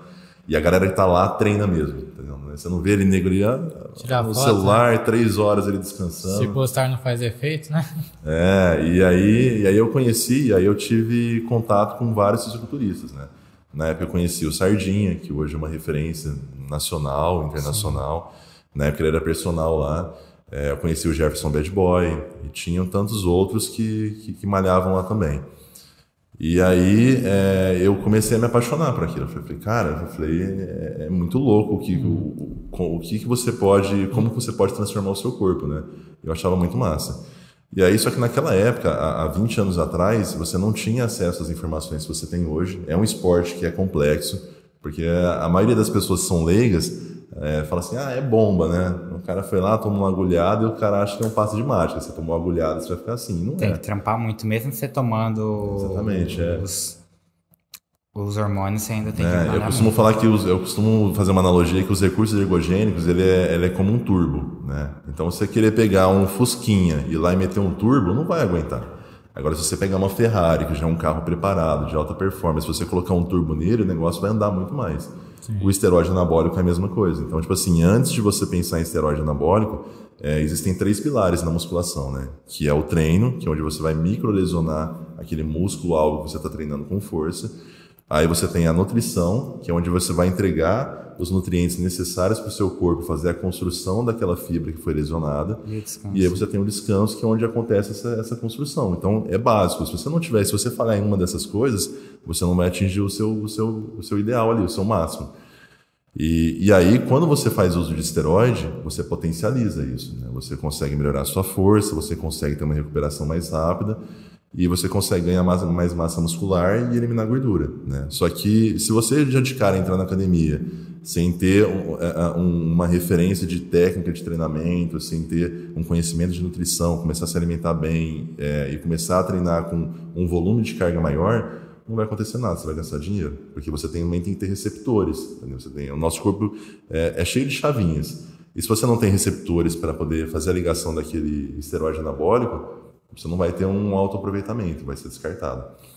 Ele, ele faz. é, Ele serve como se te dando uma, uma porção maior do que você, o seu corpo estaria produzindo durante o descanso se você estivesse se alimentando bem, não seria isso? É, você tem, você tem que estar com os três pilares muito bem equilibrados. E o nosso corpo ele produz todo o esteroide anabólico, ele é, é- ele, ele é baseado em testosterona, que é o que o nosso corpo produz. Só que você potencializa. É, geralmente aí as pessoas ficam em torno aí de 300, 400 ali de testosterona. Quando você faz uso de esteroide, dependendo da quantidade que você usa, você fica em 800, mil, e aí tem cara que faz altas dosagens e atinge muito mais que isso. Só que aí a- o esteroide anabólico, ele faz o quê? A- o maior benefício dele não é nem o ganho da massa muscular, é a recuperação. Porque quando você faz um bom treino, você vai para academia. Por exemplo, hoje eu treinei perna. Então, meu treino de perna, o, o meu irmão, o meu irmão tá treinando comigo atualmente, Giovanni. Se ele estiver ouvindo, ele sabe como que é. É, é no mínimo ali cinco dias de, de perna doendo, entendeu? Se doer ele dois dias, você fala, ah, treinei perna, doeu dois dias, mano, foi uma bosta, não foi bom, entendeu? Você não treinou, você foi lá, gastou energia, gastou tempo e não fez o negócio render. Então, um bom treino, geralmente, ele tem uma intensidade de, de, de, de, de recuperação mais lenta, né? E aí, com o esteroide anabólico, você consegue ter uma recuperação mais rápida. E aí, potencializa a sua força. é, e aí, como ele é anabólico, você consegue ter um ganho de massa muscular maior e, consequentemente, você também tem uma queima de gordura, porque seu metabolismo fica mais acelerado. entendeu? Então, é é isso que promove. Mas não é, não é a, a mágica. Você consegue, de forma natural, atingir um físico que fica muito bonito, cara. Que, vai, que você vai ser saudável, que as pessoas vão te olhar e falar, pô, cara, que shape da hora, né? De forma natural. É que, Só que que- a, maior, a maior parte das pessoas quer, inclusive, quando começa a fazer academia, né? É. Quer ter um shape estético, um corpo estético, Sim. não um corpo grande. Aham. O corpo grande acaba sendo, na realidade, a, a, a paixão de quando você começa a treinar, né? O pessoal, tipo, Sempre fica animado. você acha, você tá acha que nunca tá bom. Sempre você quer um pouco mais. Mas quem, quem é de fora né, sempre olha e fala, ah, só não fica da- daquele tamanho, entendeu? Não não fica daquele tamanho. Não é uma estética que todo mundo quer, é uma estética de quem gosta. É que antigamente, quer. igual você estava falando, antigamente, como não era muito comum o esporte, né, assim, hoje em dia tá se tornando muito comum, né, todo mundo tá treinando, igual o Lucas veio aqui, que ele é professor de educação física, falou do projeto Verão, né, que as pessoas vai 15 dias na Ah, todo academia. mundo. Verão, canabeirão, né? É, e antigamente não era comum, então por isso que quando outra pessoa vê outra pessoa grande, né? A pessoa fala, ah, até bomba, né? Tal. Aí hoje em dia, até que meio que acabou um pouco nesse preconceito, né? Aham. É, porque as pessoas sabem que às vezes a pessoa se dedicou, né? Tá lá um ano treinando forte. É, obviamente deve ter os casos que você vê uma pessoa muito grande que você às vezes você já, opa, tem uma coisa, o cara, não que seja errado, né? Mas hoje em dia ninguém mais sai julgando igual antigamente, né? Sim. É, o, o esteroide anabólico é um medicamento. Sim. E ele foi criado para tratar pessoas que estavam com sarcopenia, que é a perca de massa muscular severa. Pessoas que estavam ali, por exemplo, é, pós-tratamento ainda até hoje, isso é utilizado. Pessoas que vêm de um tratamento é, de, de, de- são HIV positivo, pessoa que fez uma quimioterapia severa, e a pessoa perde muita massa muscular, e aí ela faz, algum, ela faz uso de forma controlada para poder recuperar essa massa muscular de forma mais rápida. Pessoas idosas, hoje tem pessoas que fazem é, é, reposição hormonal, entendeu? Porque é natural a partir dos 30 anos a gente começar o envelhecimento do corpo. Então você, eu lembro quando eu, quando, eu tinha os meus 20 anos que eu treinava, é, eu lembro de uma coisa que eu nunca esqueci até hoje, que eu, eu treinei peito no período da manhã, aí eu cheguei em casa, comi, dormi, eu acordei à tarde, cara, meu peito estava maior. Você fala, ah, mentira. Não, cara, tipo assim, é, eu falei, caramba, cara. E hoje não é a mesma coisa, entendeu? Hoje eu tenho que me treinar com uma intensidade muito maior e eu tenho a consciência de que de forma natural eu não vou ter o mesmo físico que eu tinha com 20 anos, porque eu já tô com a idade que eu o meu corpo já entrou num processo de envelhecimento natural. E não, tipo assim, que isso é ruim, mas é algo, tipo assim, que é diferente, né? Então, hoje você tem como fazer reposição hormonal, você tem como manter as suas taxas hormonais ali equilibradas para que você consiga é, desenvolver as mesmas funções. Não só ali a parte física, mas até a parte sexual também, entendeu? Isso melhora muito. Sim, é, na verdade, é da hora de você falar que na realidade eu nunca tinha pensado nesse, por esse lado de é, de, de, de pessoas que são lesionadas, pessoas que precisam de, desse tipo de tratamento, de usar esse artifício. Na realidade, tipo, para mim é, é bomba, tá, tá ligado? Mas tem um, até uma origem mais nobre, né? Que é para pessoas que precisam por questão de saúde, não Uhum. questão de estética. Sim. Isso é legal. É... Muita gente condena, inclusive, também, acha que está se matando e tudo mais, mas tem todo um acompanhamento para se fazer e às vezes até a pessoa pode ter um- uma produção de testosterona abaixo do, do, Do normal. do normal, né? Sim, aí tem como equilibrar aquilo ali. O próprio treino de musculação, de forma natural, ele aumenta a sua testosterona. Naturalmente. Sim, sim. É que nem tem cara que às vezes não gosta de treinar perna, porque perna é o maior músculo que a gente tem do corpo. E quando você treina ele com uma alta intensidade, cara, você sai de lá exaurido, sabe? Você sai de lá muito cansado. É, então, assim, é, como é um grupo muscular muito grande, ele, ele aumenta muito a sua produção de testosterona. Por isso que a gente, a gente brinca que tem o sabirila, né? Aqueles caras que são grandão em cima, aquelas perninhas fininhas. E aí, o cara não treina porque é difícil, porque o cara quer ficar com aquele bíceps enorme, peitão, a caixa cheia, e fica aquela perna feia, fininha. Nada contra, é de cada um. Mas é, você tem, você, você perde essa oportunidade, entendeu? Porque os grandes grupos musculares são onde vão aumentar uma maior produção, entendeu? E eu não perdi onde a gente estava falando. Ah, a gente estava falando de, de, de. Bom, do uso de. de De, de esteroides, né? É, e, então, assim, você você tem, é, tem essa questão, tem esses pilares que eu falei, né? Que é a questão da, da- da- do treino, da nutrição e do sono. E aí eu sempre tive vontade de ser personal. E aí, ao longo da- dessa trajetória de 20 anos, é, eu pensei em trabalhar com, em, desenvolver diversas profissões. E aí eu cheguei no momento da minha vida que eu peguei e, e, e competir no fisiculturismo era um sonho. Que é, na, naquela época era, era, era esse o assunto. Naquela época é, era difícil. Naquela época eu via a galera competindo e hoje o Brasil é a segunda maior potência que, em- que investe no fisiculturismo. Hoje o Brasil está muito bem. Hoje você tem grandes atletas renomados que estão competindo já. A gente tem hoje o Ramon. Mr. Olímpia, o Ramon, o Zancanelli, você pega o Rafael Brandão e tantos outros, tipo assim, que ainda, ainda não são tão conhecidos, mas são caras muito bons que estão ganhando notoriedade. É, e hoje você tem o Mr. Olímpia. O Mr. Olímpia hoje é considerado a Copa do fisiculturismo, né? Sim. Que acontece nos Estados Unidos. E antigamente era algo muito restrito a americanos e a alguns outros países, porque nasceu lá. E hoje você vê que sim, tem inúmeros brasileiros que estão conquistando a vaga para o Mr. Olímpia, sabe? O Brasil está ganhando um reconhecimento muito grande. E na época, 20 anos atrás, a galera ia competir, os caras gastavam muito, porque é, a alimentação é cara, né? O, o investimento em uso de, de recursos ergogênicos é caro também. E a galera, às vezes, tipo assim, eu conheço cara que deu o carro. entendeu? O cara foi lá vender o carro para poder disputar um campeonato. Só, pô, beleza, e aí? O cara ganhou. O que o cara ganhou? Ah, o cara ganhou um pacote de suplemento. Nossa. Então, aí eu olhava aquilo e falava, cara, é- é, eu sou apaixonado por isso, mas não tem futuro, entendeu?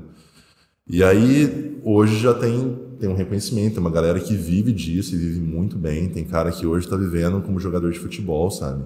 É, vivendo muito bem, está tendo um reconhecimento bacana. É, meu Isso é, né? isso é graças a muitas pessoas do meio que promoveram o esporte, que, que, que incentivam. E aí, é, há três anos, há três anos, há três anos atrás, voltou essa vontade. Eu falei, pô, cara, falei, é um sonho que eu tenho, você quer saber, eu vou investir nisso. E aí juntou numa fase da minha vida que, é, por questões ideológicas e, e espirituais, eu comecei a me interessar pelo, pela alimentação vegetariana, né? que é uma alimentação estrita de, de, de, de, anim- de animal. proteína. E aí eu peguei e falei, pô, eu falei, beleza, e aí? Eu falei, eu tô, tô optando por isso, mas será que dá para mim desenvolver o meu físico e chegar numa condição atlética é, só fazendo uso de proteína vegetal? E aí eu comecei a procurar vários e vários nutricionistas, tive uma dificuldade grande de encontrar, até que por indicação eu encontrei um nutricionista que se dispôs a me atender, porque teve outros que se negaram. Ah, não, você quer seguir isso aqui? O cara ele só sabe montar alimentação à base de, de, de, de alimentos de origem animal. E aí um cara ele se dispôs a me atender, a gente começou um, um protocolo e, e aí eu fiz uma transição para alimentação vegetariana. Né? Então assim, eu restringi no primeiro momento, eu deixei de comer tudo que era carne, e aí as únicas coisas que eu consumia era só ovo e, e- e lácteos de origem animal. E aí eu fiquei nesse processo por um período de seis meses, E aí eu queria mais, eu queria realmente fazer a transição total para o vegetariano, que a gente chama de é, vegetariano estrito, né? Uhum. Porque tem algumas classificações, né? Você pega assim, tem o, o, vegano, o vegano é aquela pessoa que ele não só come nada de origem animal, ele não come nada de origem animal e ele também não consome nada. Então, roupas, tudo. E se a gente, é, é, hoje, com, com, com essa busca, é, eu, eu, descobri que é absurda a quantidade de coisas que tem, que tem é, insumos de origem animal. É muito grande. Você também tem pneu, pneu de carro tem insumos ali de origem animal. Você fala, caramba, cara, num pneu, entendeu? Então, assim, tem muita coisa, muita coisa, desde roupa, calçado, enfim. Aí depois o vegetariano estrito, o vegano, aí você tem o vegetariano estrito. O vegetariano estrito é aquele que ele ainda consome produtos de origem animal, mas ele não consome nenhum alimento de origem animal. E aí era essa transição que eu estava buscando. E depois abaixo você tem algumas outras classificações. Você tem o, o ovo lacto vegetariano, que era a primeira transição que eu fiz, que não come carne, mas ainda consome ovo e leite. E aí você tem depois o lacto vegetariano, que ele só consome leite de origem animal, é, produtos lácteos. E aí eu fiz essa, aí eu conheci um nutricionista que é vegetariano e que já competiu no fisiculturismo. Eu falei, porra, cara, eu falei, é esse cara. E eu conheci ele através de uma personal que que é que é vegetariana estrita e é, ela, ela divulgou ele no, no, nas publicações dela. E eu falei, pô, eu falei, que bacana. Falei, é um cara, tipo assim, que tem propriedade para falar. Tem, tem propriedade, o cara, tipo assim, ele não só tem conhecimento, mas ele já viveu isso. Falei, então é, é, é, diferente. E aí eu entrei em contato com ele, ele, ele não é daqui de, de Ribeirão Preto, ele é, do, ele é de Blumenau. E aí coincidiu numa época que eu ia fazer uma viagem para Balneário Camboriú, e ele também atendia lá. E aí eu entrei em contato com ele, não tinha nem agenda disponível, e aí eu falei, ó, oh, tô indo para aí, eu falei, eu queria ter a oportunidade de consultar com você. Eu tô querendo fazer a transição, assim, assim. Ele falou, pô, cara, falou, nem tem agenda, mas eu vou te receber por conta de tudo isso. E aí a gente começou um, um, eu comecei a fazer um acompanhamento com ele. E aí eu fiz um, um aprofundamento nisso, né? Tipo assim, eu passei a comer é, só alimentos de, de, de origem vegetal. E aí eu comecei a perceber que o meu corpo estava correspondendo. Eu consegui manter a mesma performance que eu estava tendo, não reduzir força, continuei mantendo meu, o meu ganho de massa muscular. E eu falei, pô, falei, é bacana. Só que o que, que acontece? É, no meio animal, a gente tem uma variedade de, proteínas um pouco maiores, né? Você consegue variar ali na carne vermelha, bovina, no frango, no peixe, você tem o ovo. É, o Ramon mesmo que você falou, o primeiro campeonato que ele, que ele ganhou, que ele se tornou profissional, que foi o, o Arnold Class, ele veio do Acre e ele só comia arroz e ovo. É. Só arroz e ovo. E aí entra no, e aí tem um parênteses muito legal que é assim, é nem todo mundo que quer ser fisiculturista vai conseguir ser, porque o fator primordial é genética. a genética. O cara é um monstro, né? Entendeu? E ele e antes quando, quando ele quando ele disputou, eu lembro que tem um fisiculturista que eu admiro pra caramba, que é o Eduardo Edoc. E, cara, você, você entra na rede social dele, você olha, é um cara extremamente disciplinado, sabe? É um cara muito disciplinado. Ele prepara toda a alimentação dele, ele treina de forma intensa. E eles estavam disputando o mesmo campeonato e o Ramon ganhou dele. Entendeu? O Ramon, que era uma pessoa anônima até então.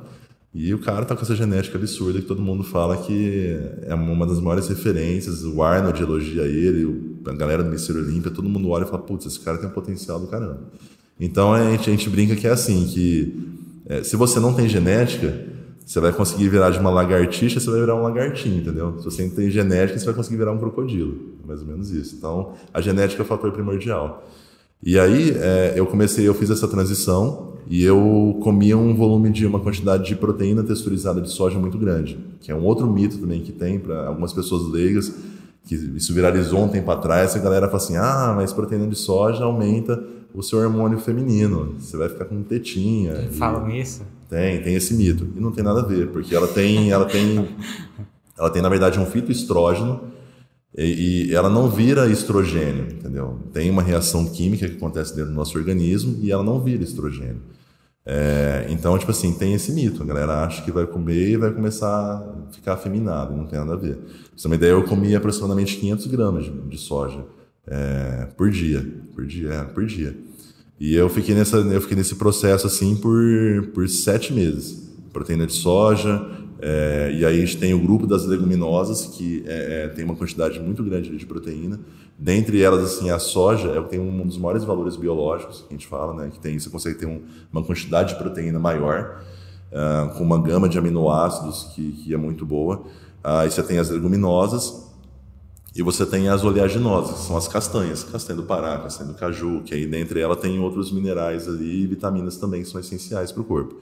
Então é, é, é, é, esse conjunto de, de, de, alimentos que você vai consumir, que o, o, pessoal que é vegetariano, que é vegano, consome, consome, costuma consumir.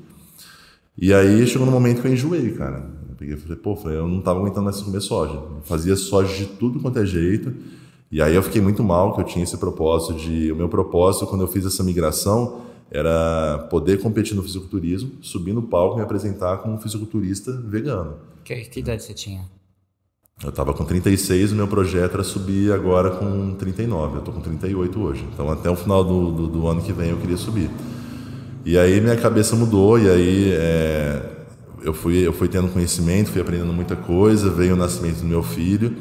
E aí caiu a ficha, eu falei, pô, meu, eu falei, é um sonho que eu tenho de competir no fisiculturismo, mas eu não tenho genética, eu falei, não tenho mais idade, porque quando você começa mais jovem, né, como qualquer outro esporte, você tem que começar jovem, a galera hoje está começando com 17, 18 anos, e com 22, 21 anos, você pega o cara e fala assim, caramba, esse cara já tem 30, entendeu?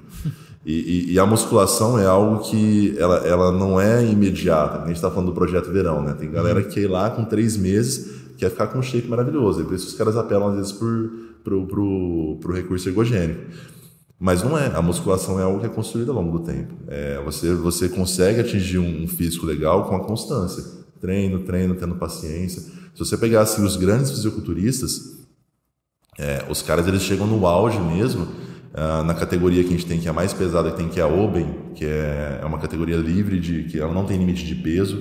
É, os caras eles atingem ali para competir no, no Mister Olímpia, que é o maior campeonato que tem, ah, com seus 30, 30 e poucos anos. Né? Isso o cara construindo ali um físico desde os seus 20 e poucos anos. Então é algo que demora. Os caras ganham ali em torno, tomando com todos o acesso que eles têm aos melhores recursos, é, é dois, estourando aí 3 quilos de massa muscular por ano. Entendeu? E você pensar, quando você pega de forma é, física, você pega ali um, uma comparação do que, que é uma, uma 2, 3 quilos de massa muscular, é uma quantidade muito grande, cara. Para o seu corpo fabricar aquilo ali, além das outras necessidades que o corpo tem, né? Porque a gente está ali, enquanto você dorme, seu corpo está regenerando tudo. Está crescendo cabelo, está crescendo unha, víscera, que ele está regenerando, tudo, entendeu? Se você pegou ali uma gripe, ele tem que trabalhar para manter o que já tem e ainda combater aquele resfriado, aquela doença. E ainda você ainda pensar em construir massa muscular, e sabendo que o seu corpo está gastando mais caloria, é um processo que é lento, entendeu? É não é de muito longo prazo. É de muito longo prazo. É de longo prazo.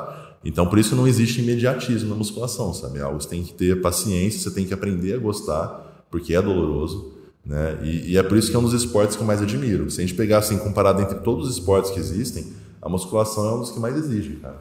É, que você tenha comprometimento. É, você pega às vezes um jogador de futebol, não desmerecendo de forma alguma, mas o cara tem um período dele de férias, entendeu? tem um período que ele descansa. Um fisiculturista, o cara tá focado em determinado, ele não para, cara. Ele come se o tempo todo. Se você parar, você cai. Entendeu? Ele se abstém de, de, de, uso de bebida alcoólica, às vezes o cara tem uma vida social restrita porque ele tem que dormir muito bem, ele tem que descansar, entendeu? E, e aquilo ali é constante, é o tempo todo o cara tem que viver aquilo ali. Então, quando você olha, tipo assim, um cara que tem um físico legal, não é só esteroide. Você pode olhar, você pode ter certeza que o cara está se dedicando a comer bem, ele está se dedicando a fazer um bom treino, ele está descansando, Entendeu? Ele está ele tá fazendo, ele está tendo um, é, a gente fala que a musculação é um estilo de vida. Né? Não é simplesmente só ir lá, vou levantar peso para corpo. Não, é um estilo de vida. Você tem que estar disposto a aceitar todas as condições para você chegar naquilo ali. Tem muita disciplina. Tem. E, é... e tem todo o bem-estar que tem, cara. Sua condição cardiorrespiratória melhora, cardiovascular. Você consegue ter uma, um calibre das suas veias aumenta. Então você consegue diminuir o risco de ter alguma complicação, de, de, de infarto, coisas assim. Você respira muito melhor, sabe? a sua densidade óssea aumenta, então você consegue ter uma resistência muito melhor. Você, você vai se machucar, é, é, às vezes não vai ser do mesmo jeito se você não estivesse treinando. Então melhora no todo, cara. E deixa eu te perguntar, é, você falou, por exemplo, de, de genética. Questão de altura influencia muito para você querer competir? É, a, a maioria do, dos fisiculturistas tem uma estatura ali mediana, em torno de põe aí assim, é, é 1,70, 1,80, o cara já tá numa altura assim. Quando eu você pega o cara de 1,80, você fala, pô, o cara é alto. Eu ia falar isso, esse é um esporte que, diferente de, da maior parte dos esportes, como uhum. vôlei, basquete, é, a altura não é tão relevante. Né, mas... influencia. Hoje, hoje tem alguns, já tem alguns fisiculturistas, tem caras da minha altura, é, porque hoje a gente classifica assim, tem algumas categorias que são as principais, que é o Men's que surgiu há pouco tempo, em torno de Se eu não me engano, para não falar besteira, eu acho que foi em torno de 2011, 2012, que é aquela categoria de bermuda, não sei se vocês já viram. É, o, é o Matheus Acari, que veio aqui, é dessa categoria. É o, o mais famoso que a gente tem, assim, dessa, dessa leva é o Felipe Franco, que é, hoje é um cara muito conhecido, é um cara que ajudou pra caramba na divulgação do esporte. E é uma categoria que surgiu justamente para poder é, ganhar mais seguidores, mais pessoas que, que, se interessassem pelo esporte. Então o cara ele põe ali aquela bermuda de praia, gente fala que é o shape de praia. Então é uma bermuda e o cara ele não exibe a perna, né? ele exibe só do tronco para cima. Então é aquele shape em V. Você olha assim, as costas do cara é extremamente larga, aquele peito grande, ombro, braço. E aí vem naquela proporção de, de, simetria, mas não é avaliado perna, cara. O Felipe Franco ainda é dessa. O Felipe Franco ainda tá. Eu não sei se ele vai subir na Classic. Aí depois do, do da Men's vem a Classic, que é a categoria do Ramon, que é uma categoria também que surgiu nessa mesma época.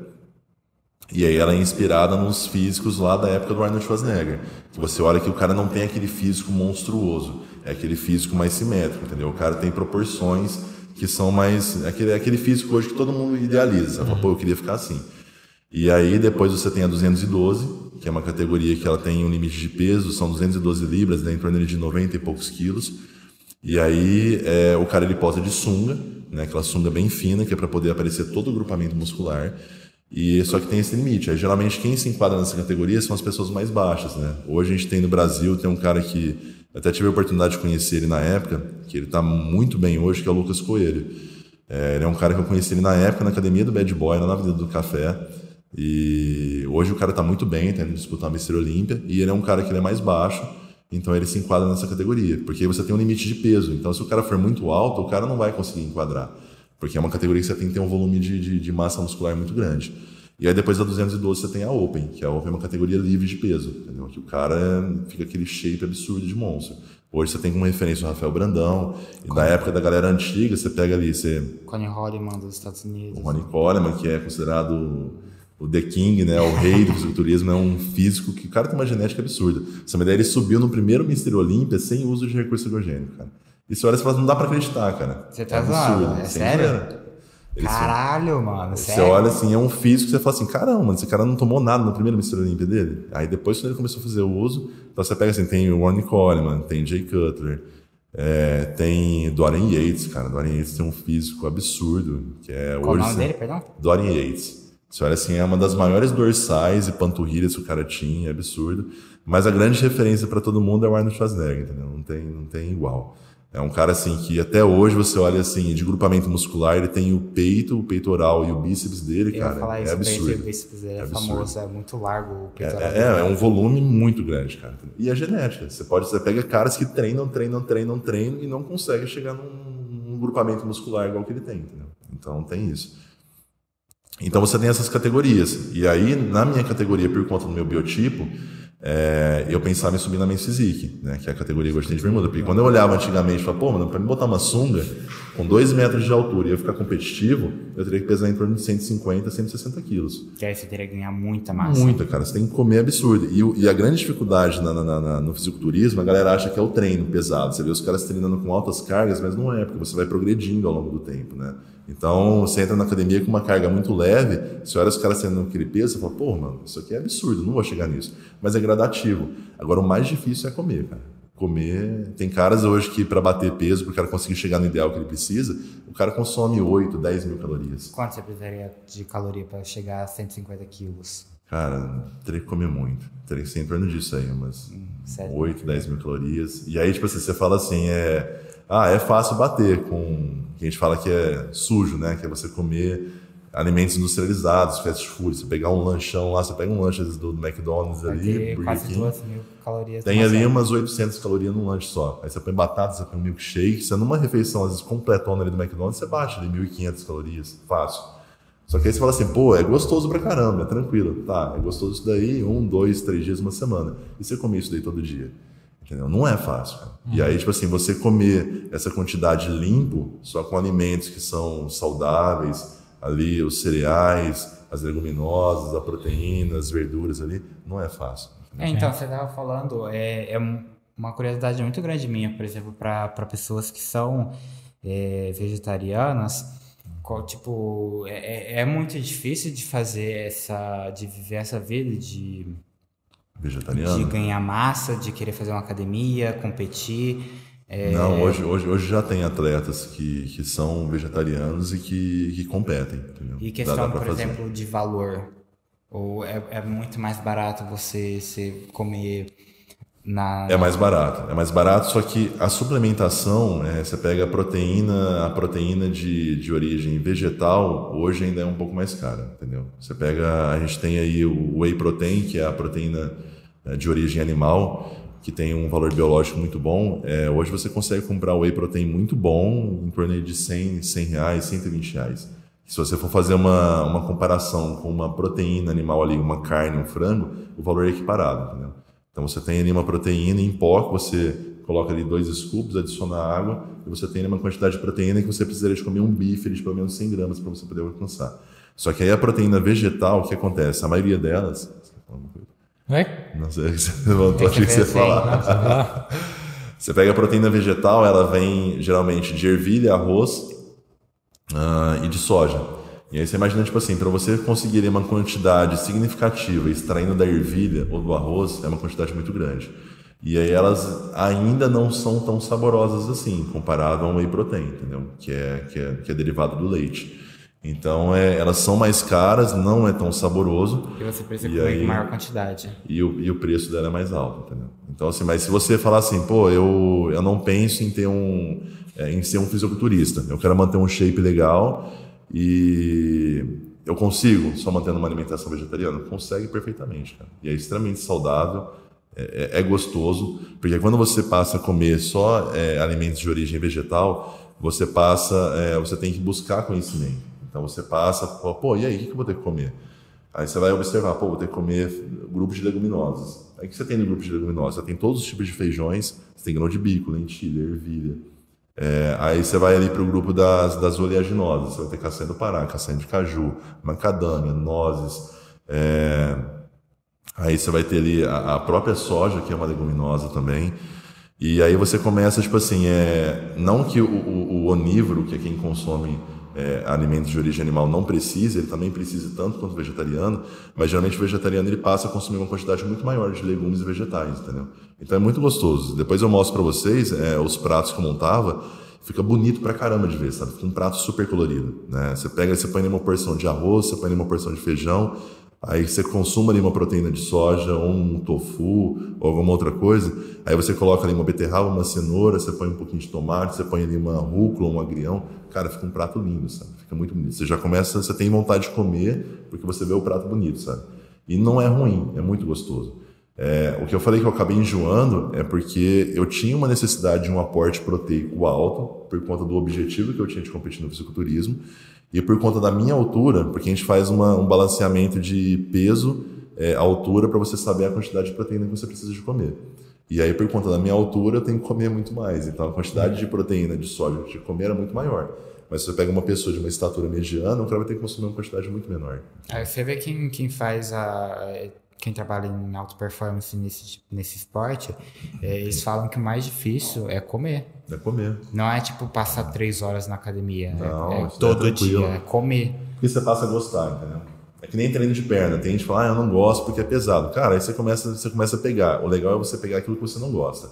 Pô, eu não gosto de fazer agachamento. Então começa a fazer. Começa com carga leve, aprende a técnica, como você tem que agachar. E aí você vai progredindo em carga e você torna aquilo ali gostoso. Entendeu? É, é legal, quando eu fazia academia, depois de um tempo, mano, eu Pô, eu esperava o dia inteiro pra, pra ir pra academia. É, é, é gostoso. É... O dia que você acorda bem, que você tá descansado, você fala, pô, mano, eu vou, vou treinar. Libera uma série de hormônios, entendeu? Serotonina, dopamina, endorfina, sabe? Você sai de lá. Pô, quando eu treino de manhã, cara, é muito gostoso. Você vai pra academia de manhã, ainda tá fresquinho. E aí você faz o seu treino e você fala, pô, cara, você volta assim relaxado. Sabe? Você toma um banho seu dia, é super gostoso. Sim. Você treina à noite, depois você come, vai dormir, pô, é bacana pra caramba. Sabe? a gente é, treinava vamos... de noite, a gente fazia academia de noite. Vamos Mas eu não consigo, é, eu não consigo passar para de manhã. Eu tô, tipo, tentando com meu tio, uh, que a gente mudou de academia porque fechou. Aí eu tô, passei pra Smart aqui. Cara, eu não consigo ajustar meu sono para ir de manhã. Vamos ler o chat aqui. Uh, salve aí pro Gato Roco TV. Seja bem-vindo, é meu amigo. Salve. É, espero você aqui em Gato Roco. Ele que faz parte agora do canal do Nalato. Aí ele. Ah, é? Pô, assim, que o hora, agora ele cara. tá indo pro entretenimento também, né? Coisa de terror. Aham. Pra não ficar preso só no Uber, né? Porque senão é um conteúdo, né? Vai Sim, estar tem aqui. que ir variando mesmo, né? Pô, que legal, cara. É, ele falou assim: o, o corpo entra em envelhecimento após os 30 é extremamente ruim. Aí o Rafa, seu irmão, né? Aham, Ele falou: pensa que envelhecimento é um processo natural. Há exatamente. várias formas de diminuir alguns efeitos, mas só não envelhece quem morre jovem. Exatamente. Aí o Gato falou sim, mas é horrível, não é mesmo? Aí o Rafa falou, psicologia tá aí. Enquanto vocês estavam falando, tava rolando uma treta. Foi uma treta saudável. Aí, aí ele falou, aí o seu irmão falou, psicologia tá aí para nos ajudar no processo de se entender, acertar e se aceitar melhor, né? Exatamente. E o gato concordou. Aí o seu irmão falou, não, cada um tem a forma de ver as coisas, tá tudo bem. Não. Diego apaziguando. Aí o gato falou: Sim, o importante é encarar as situações com alegria. É isso. É, e o Diego, o irmão dele, falou: Não tem a menor graça comer só a, ovo e arroz, né? Que você tá falando do cara. Não. É, mas era, era um objetivo que o cara tinha. Era o que ele tinha, ele não tinha recurso financeiro. Então Sim. ele comia aquilo ali, Era ou ele não ia chegar onde ele queria. Não, o Ramon é que assim, tipo, ele tem a genética fodida. O pessoal, tipo, fica apontando ali, ó, ele consegue, ele consegue, ele consegue, mas ele, ele meio que é o Ramon, tá ligado? E ele falou que não consegue ser vegetariano. Conheço três pessoas que são, duas já estiveram nesse podcast. Você e a Bia, que veio aqui. São. Não. E, Tecnicamente três, ó, o Léo que veio com, com a Júlia, as os dois são. Eles e, ficam um podcast inteiro com dois, dois herbívoros e a gente nem conversou sobre isso. E como sua família reagiu com o seu estilo de alimentação? Eles conseguiram entender muito bem? Eles comem Cara, carne? foi, foi super tranquilo, era uma coisa muito bacana. É, quando, eu, quando eu ia almoçar na casa da minha mãe, minha mãe tinha todo um carinho, sabe? A minha mãe e a minha sogra, né? as duas.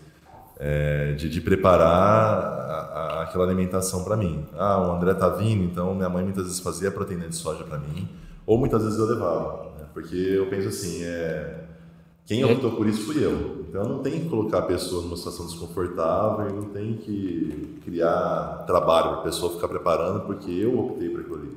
De tantas pessoas que estão ali na mesa, só eu. Então muitas vezes eu levava minha proteína, era só a proteína e o restante estava ali. Arroz, o feijão, a salada. É isso. A única diferença que tem é isso, cara, é a proteína. Entendeu? E aí, aonde que você vai buscar essa fonte de proteína?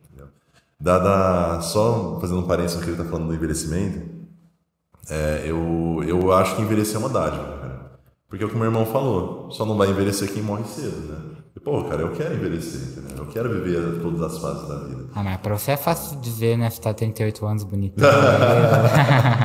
A gente deu 28. Musculação né? ajuda, velho. Musculação ajuda. Ó, você pega, é, que nem eu tava vendo um- esses dias para trás, um treino do Arnold Schwarzenegger. O cara, se eu não me engano, ele tá com mais de 80 anos já. Ele, o Sylvester Stallone. E, meu, o cara tava fazendo um exercício de costas na barra livre com uma carga que eu não faço. entendeu? E aí, tipo assim, eu olhei e falei assim, pô, mas aí olha o físico do cara, entendeu? Olha a, a- aparência que o cara tem. Não, o pessoal acha que tá de velho. 50 anos, O pessoal entendeu? acha que tá velho, mas compara com o pessoal que tá Exatamente, compara com dele. o cara da mesma idade. Você vê que às vezes o cara tá ali tortinho, andando devagar, pô, o cara tá bem pra caramba, meu, entendeu?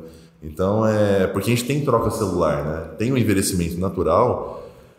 É, A gente costuma falar, tipo assim, é, o meu irmão ele tem uma, uma tatuagem no braço, é em inglês, que agora não lembro, mas que significa a única constante é a mudança. Então, as únicas certezas que a gente tem na vida é a mudança e a morte. Né? É isso. O restante vai depender da, da- de diversas circunstâncias, né? Então, é, o envelhecer, cara, eu acho que a gente tem que curtir todas as fases da vida. Vai fazer parte, tem, que- você tem que curtir cada fase, né? Curte a sua adolescência, porque vai passar, curte a sua fase adulta, e a velhice vai chegar, cara. E se você tiver aproveitado, ou mesmo que você não tenha aproveitado, esse é o barato da vida, né? De você conseguir ainda ter oportunidade, nunca é tarde. E no fisiculturismo é assim, eu ainda tenho vontade ainda, sabe? Porque eu gosto do esporte, não é nem a questão de querer subir no palco para se exibir. Mas eu acho massa e eu quero ainda ter a oportunidade de viver isso. Eu falo, pô, eu vou passar por um processo rigoroso de alimentação, de dieta, é, de, de desidratação, de, de fazer todo o processo e subir num palco. E você pega caras hoje que com, às vezes tem, não tá no nível competitivo, mas o cara consegue competir porque o campeonato de fisiculturismo é aberto para todas as idades, tem a categoria sênior. E o cara consegue subir às vezes com 60, 70 anos de idade, cara. E é muito bonito, sabe? Você vê um cara, tipo assim, o cara já tá idoso. Eu conheço pessoas que começam a treinar com 60 anos de idade, entendeu? E, e aí você olha e fala, pô, cara, que bacana, entendeu? Não, aí você fala assim, às vezes a gente acha que a gente tá velho, aí você vê um cara de 50, 60 anos começando, Você fala, putz, mano, tem, tem pra caramba ainda, entendeu? Então é muito massa. É, o pessoal fala, ah, por que você não faz um yoga? Ah, não tem nada, né? Fazer musculação. Pô, yoga eu tenho vontade de fazer também, cara. É muito massa. Eu acho que você é, é, trabalha trabalha a, a, resistência, a articulação e a concentração. Você tem que ter uma paciência do caramba, né, velho? Você parar numa. Meu irmão tava fazendo um tempo atrás, ele tava me contando. E aí você parar naquela posição e ficar ali, cara, deve dar uma agonia do caramba, entendeu? Você tem que se controlar muito, né? É, quem gosta de fazer prancha sabe. Como é que prancha eu faço todo dia, cara. É, é, é ótimo para lombar. É muito bom, é muito bom. É, ajuda muito. Faz quase o corpo inteiro, não faz prancha? É, é porque eu, eu, eu como eu tenho, eu sempre tive problema na lombar, então eu sempre faço com essa finalidade. Mas você trabalha o corpo inteiro, você, você estabiliza ali ombro, braço, é, abdômen tem que ficar contraído, perna tá ali esticada, você tá ali travado, né? E são, às vezes, quando você começa, são segundos, né? Você fala assim, ah, isso aqui é fácil de fazer, beleza. Lombar eu tenho que cuidar também. Lombar eu tenho que cuidar também. Trabalho com móveis, tra... É, então, tipo, pego o peso direto. E além disso também, uh, na época que fazia academia, por exemplo, eu fui fazer o terra, eu tava com progressão de peso. Uhum. Aí eu fui passar de 95, eu fiquei meio animado, eu fui passar pra 100. Caramba. 100 quilos. Aí, aí, tipo, na última, já, já senti, na hora. Pegou errado. É, fiquei mais de mês com sentindo na lombar.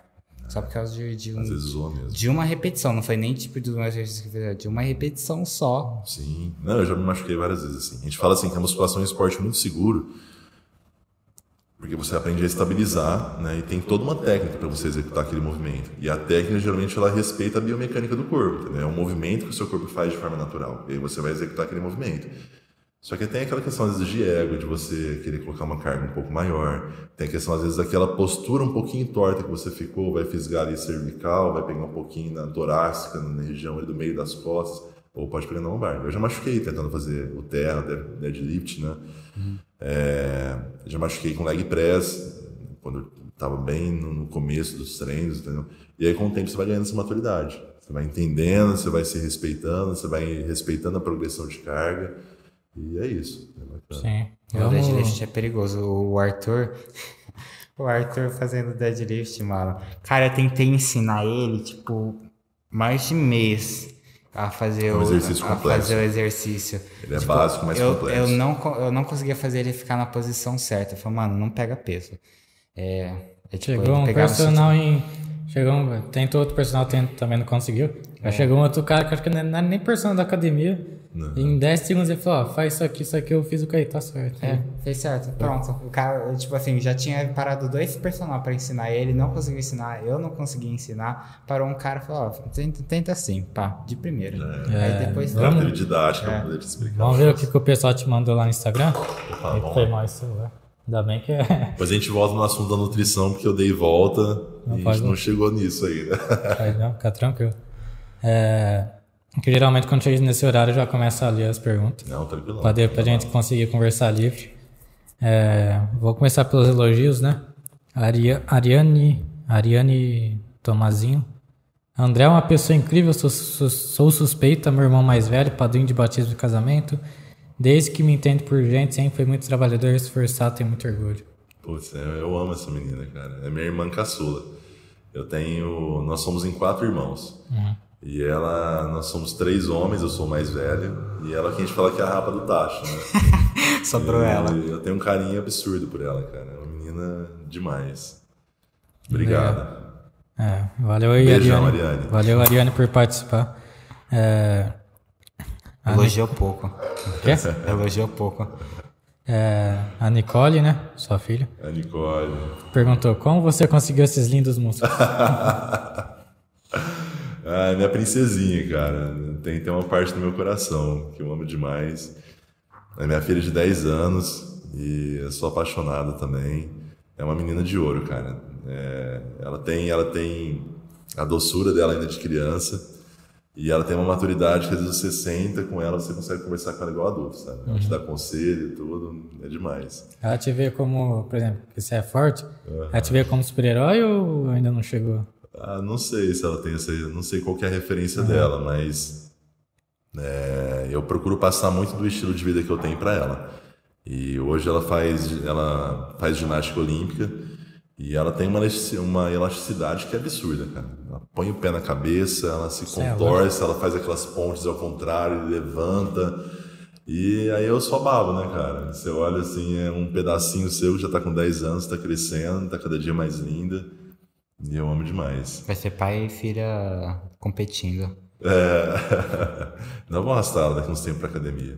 Aí tem que. E, e os músculos foi construído tijolinho por tijolinho, né?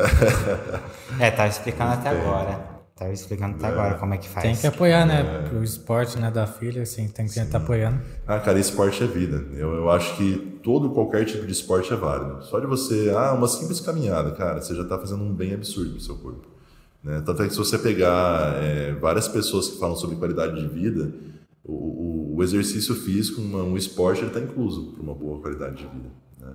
É, e até quando você ouve uh, pessoas falando de pessoas bem-sucedidas, se você olhar, todos eles praticam esporte. Né? Porque traz um bem-estar absurdo para o corpo. Né? Então, você deixar de, de, de, fazer alguma coisa e ver no sedentarismo é, é algo que você está perdendo, eu acho. É, e o Rasta, é o João lá que É o falou. João. Ele falou, o pessoal na obra chamava ele de Avatar. eu nem sei porquê, né? é, porque será? É, Mas era um apelido que você gostava, não tinha nada contra? nada, eu levava na zoeira, cara. É importante levar na zoeira. né? É, é porque esse período, o, o João é um amigo que eu tenho que a gente se conheceu no, no curso de técnico de segurança do trabalho. né? Então, é, para quem, quem não conhece, não tem a ver com segurança privada ou patrimonial. né? O técnico de segurança do trabalho é a pessoa que é responsável pela prevenção de acidentes e, e cuidados à saúde do trabalhador. E aí a gente se conheceu na época fazendo o curso. E aí depois eu tive a felicidade de fazer um estágio numa, numa construtora de alto padrão em Ribeirão Preto. E aí eu passei cinco anos, né? Então, ficava orientando o pessoal, tinha todo um trabalho. E aí tinha esse apelido carinhoso, às vezes, do povo chamar assim, por conta da altura. E de- na época já fazia musculação também. Sim, legal. Mas esse é um detalhe seu que você gosta? Porque muita, muito cara quer ser, quer ser alto. Acha como se acha ser baixo um, um- uma parte negativa do corpo. Cara, hoje, hoje eu me aceito muito bem, mas é, durante a minha adolescência é, passei por bullying, e aí por conta de, de ser muito magro, eu não gostava, entendeu? E, e aí você, e eu, e eu tive, tive que aprender a me adaptar a muitas coisas, né? Porque tem, tem coisas que eu não encontro pra mim, e, e aí eu tenho que me adaptar. Mas hoje é extremamente tranquilo, eu gosto pra caramba, me sinto super bem, é super tranquilo. Sim. Que tipo de coisa você não encontra? Você fala roupa? É, roupa, que nem, por exemplo, calça eu encontro fácil, né? Calça jeans. Tem, tem algumas marcas que eu consigo encontrar. É, agora, camisa social, eu já preciso de mandar fazer na alfaiataria. Caramba. Porque eu já, por conta do tamanho do meu braço, eu não, não, não chega no pulso, né? Ah, carro mesmo. é, dependendo do carro, fica extremamente apertado o caminho, né? Banco de trás ainda? Vixe, deve estar. É, não, não- rola andar no banco de Joelho trás. quase furando o- o banco da frente. E camas, o povo fala, ah, mas cama é pequeno. Mas cama, tipo assim, eu, eu tenho ter uma posição para me dormir que é tranquilo, entendeu? Então eu tenho. A, a minha primeira cama, quando, quando, quando me casei, eu mandei fazer uma cama de 2,15 por 2 de largura. E, só que depois eu, eu mudei a posição de dormir, então a- o tamanho da cama não interfere. Mas aí tem, essas, tem esses detalhezinhos, sabe? Você tem que se adaptando. Você mandou fazer a cama? Mandei fazer a cama. Parecia um tatame, velho. Bom que dava pra rolar pra caramba. É, e o Rafa, seu irmão, falou: pede pra ele contar sobre o salto de paraquedas. Putz, velho, salto de paraquedas é, é algo que, eu, que eu, eu sonho até hoje. É, eu tive a felicidade de saltar com ele. Isso foi. A gente fez um salto, se eu não estou enganado, cara, foi em 2000 e. Se eu não me engano, foi em 2018. Foi em agosto. Meu irmão ele faz aniversário em agosto. E aí a gente fez o salto muito próximo da data de aniversário dele. E aí a gente foi junto para Boituva. Nós somos os três, né? Eu, o Rafael e o Giovanni. E aí só eu e o Rafael que saltamos. Sua irmã cara, não quis ir? Hã? Sua irmã não quis ir? Não chamaram? Meu irmão, Minha irmã. minha irmã não, não quis ir. E aí, é, cara, foi, foi absurdo, né? É, é uma experiência que eu falo assim, que não tem como descrever em palavras. Eu acho que só você experimentando para você saber o que é. E, eu sou meio cagão com, com, com brinquedos de, de, de, parque de diversão, Hopi Hari, Play Center. Minha esposa ama, cara. Ela adora ir naqueles negócios que vira de ponta cabeça, que rodopia. E nunca foi muito a minha praia. Só que eu, eu sou apaixonado pelo ar, cara. Por, uhum. por, voar, eu gosto muito, sempre gostei. Eu sonhava com isso, sabe? É, a galera que voa de, de windsuit, sabe? Aquelas asas de morcego. Planador, né? E eu via aquilo lá, pô, os caras descendo montanhas, assim, rente ao chão. Eu falava, cara, isso aqui é muito louco. E aí sempre tive o medo. Falava, pô, como que eu vou lá saltar e me lançar do avião? Mas beleza, a gente resolveu encarar e a gente foi para Boituva, que é, um, é o maior centro de paraquedismo do Brasil, pertinho daqui, chegando em São Paulo. E aí eu lembro que eu tava tranquilo, meu irmão tava super tenso, já nervoso pra caramba durante a viagem. E aí quando eu cheguei lá, velho, que caiu a ficha, eu falei, putz, mano, eu falei, eu vou entrar nessa bosta e daqui a pouco eu vou despencar, entendeu? aí começou a dar o cagaço, né? Mas beleza, né? a gente pegou um instrutor, gente boa pra caramba. É, eu soltei com um cara que, que é uma referência para mim, uh, o Edson Visocas. Quem entrar lá no Instagram consegue acompanhar a página dele. E o meu irmão ele saltou com o Kalai, que é um cara que hoje ele é, é um dos maiores esportistas que tem, ele tem vários recordes de paraquedismo. E aí é um negócio, foi, foi um negócio incrível, cara. A gente sobe, você entra no avião, é um avião que não tem pressurização, né? Como um avião comercial. Então é como entrar no ônibus, sabe? Você entra, baixa uma portinha de correr, e aí o avião ele sobe em espiral. Né? Então você vai subindo ali, ele decola super rápido. E aí a hora que atinge 12 mil pés de altura, Aí a hora que você está lá no alto, como não é pressurizado, você sente o frio, porque vai caindo a temperatura. E aí a hora que abre a portinha, toca um, acende um, uma luzinha, soa um som de um alarme. E aí você fala, caramba, mano, chegou a hora, entendeu? E agora, né? Aí tem a galera que já é paraquedista profissional e os caras saem primeiro. Mano, aí é muito louco. A hora que você olha o cara saindo, o cara chega na beirada da porta e faz assim, sumiu, você não vê mais. E aí a gente estava sentado por último, né? E é aquilo eu já comecei tipo assim, ficar com a respiração ofegante, eu achando que já era o cinto estava apertado, porque o paraquedista ele fica atrás de você, acoplado. E aí, tipo assim, eu dei aquela relaxada na barriga, eu falei, não, não é, não era o nervosismo, mas a, a, altitude já estava com o ar, o ar menor. E aí, beleza. Aí o meu irmão saiu primeiro do que eu, aí eu vi ele saindo e eu fui o último, cara. Eu fui o último. Nossa. Aí é uma sensação assim, a hora que você chega na, na, na, Aí você vai andando devagarzinho, você para na porta do avião, você coloca o calcanhar, fica na, na plataforma ainda e a ponta do seu pé fica para fora. E aí o cara falou, ah, encosta a cabeça no meu ombro, você encosta para cima assim, e você fala assim, mano, eu vou morrer. A sensação de morte. Você fala, eu vou me lançar daqui. E aí a hora que você sai, cara, é uma sensação, você fala assim, morri. Aí a hora que você estabiliza, que você abre os braços, cara, é, é a melhor sensação da vida. É absurdo, é muito... Hã? Faria? Não. Não, vamos, vamos combinar um salto, velho. Eu, mas nem fudendo, Cara, mano. é bom demais. Nem sem pagar. É muito bom, cara, é muito bom. Mas você tem que me dar muito dinheiro, muito dinheiro, E muito pela dinheiro. sua altura, o instrutor não teve problema com isso? Como foi? Não, foi tranquilo. Tem, tem assim, existe no paraquedismo um limite de peso. Ah, Porque a gente fala que o, o paraquedas a gente chama de velame, né? Ele tem. É, ele, quanto, quando você salta em duas pessoas, o instrutor mais o, a pessoa que está saltando, é, tem que ser um velame muito maior para poder suportar aquela carga. E aí, de 95 quilos para cima, você paga uma taxa adicional. Então, eu tive que pagar mais, eu e meu irmão, para a gente poder conseguir saltar. né? E, e aí, são 50 segundos de queda livre, você atinge ali 200 km por hora. Dá Só só você não- 50 segundos? 50 segundos em queda livre. Que- sem abrir o paraquedas. Ah, tá. Você tá caindo. ele- Ah, tá. E aí depois você abre o paraquedas, o paraquedas é acionado a 1.500 metros de altura. E aí você começa uma descida que dura aproximadamente 5 minutos. E aí você está descendo ali em torno de 30, 40 km por hora. Você vai só curtindo o visual. assim. É muito gostoso. Aí o instrutor põe, põe ali, ele deixa você comandar. Então, eu lembro que ele pegou e falou assim: ó, puxa essa cordinha aqui. Aí eu puxei, cara. Aí você começa a rodopiar que nem um parafuso. Nossa, aí o coração vem na boca aqui de novo, aqui assim. Ah, não, é gostoso. Mas o cagaço da... Você- ali. E é muito bom, cara. É uma sensação que eu falo, quem não experimentou, eu falo que vale a pena se arriscar, experimentar, nem seja uma única vez. Fala, mano, eu vou desmaiar, eu vou me cagar todo, eu vou vomitar, cara. Vai. Com certeza. Vai, porque não tem Se nada que eu fiz até hoje que, que se compara ao paraquedismo. Se for pra morrer, vai ser assim? Mas Não, meu sonho, meu sonho, eu tô, eu tô me programando e eu quero fazer o curso de paraquedista para poder virar um paraquedista profissional e poder saltar sozinho. Essa é a minha vibe. É, e, e, todos os paraquedistas que eu acompanho até hoje, eu sigo bastante gente. E a galera fala que dá o mesmo cagaço, né? Entendeu? Você vai sair do avião, você vai se lançar, a vibe é a mesma. Mas na hora que você tá no ar, cara, a sensação de voar não tem igual. É, é seguro? Pra caramba, é um dos esportes mais seguros que tem. Tem fatalidades, se você for pesquisar, é, Qualquer lugar, né? Qualquer esporte. Na maioria das vezes, assim, quando eu conversei com, com o Visocas, é, há uns tempos atrás, tinha tido uma fatalidade, ele me falou que na maioria das vezes é por imprudência mesmo. Porque, assim, ele tem um sistema que, se o paraquedas principal não abrir, tem você tem o secundário. E se você falar assim, pô, mano, mas e aí se eu desmaiar? Aí você tem o altímetro que ele faz o acionamento automático do paraquedas, você pousa sozinho, entendeu? Uhum. Então é muito seguro, entendeu? Ah, pode acontecer? Pode, velho, com qualquer outra coisa, uhum. mas a probabilidade de, de, ter uma fatalidade é muito pequena, entendeu? É mínima.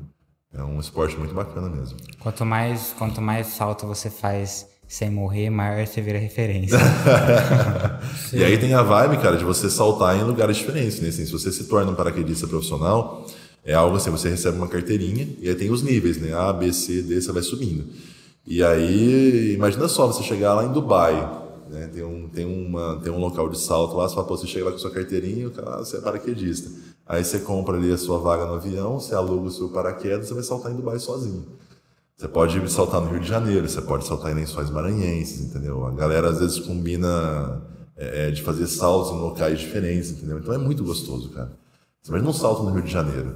É lindo pra caramba, cara, demais. Se você olhar lençóis maranhenses, é a coisa mais linda que tem. Se olhando lá de cima as dunas e aqueles vários lençóis, assim, é muito bonito, cara. Então é, eu acho legal. E aí tem a galera do, do Insuite, né? Que é a galera com aquela asa de morcego. Que aí pra você ficar apto a fazer esse tipo de salto, você tem que ter feito no mínimo 200 saltos com paraquedas, entendeu? com velame normal.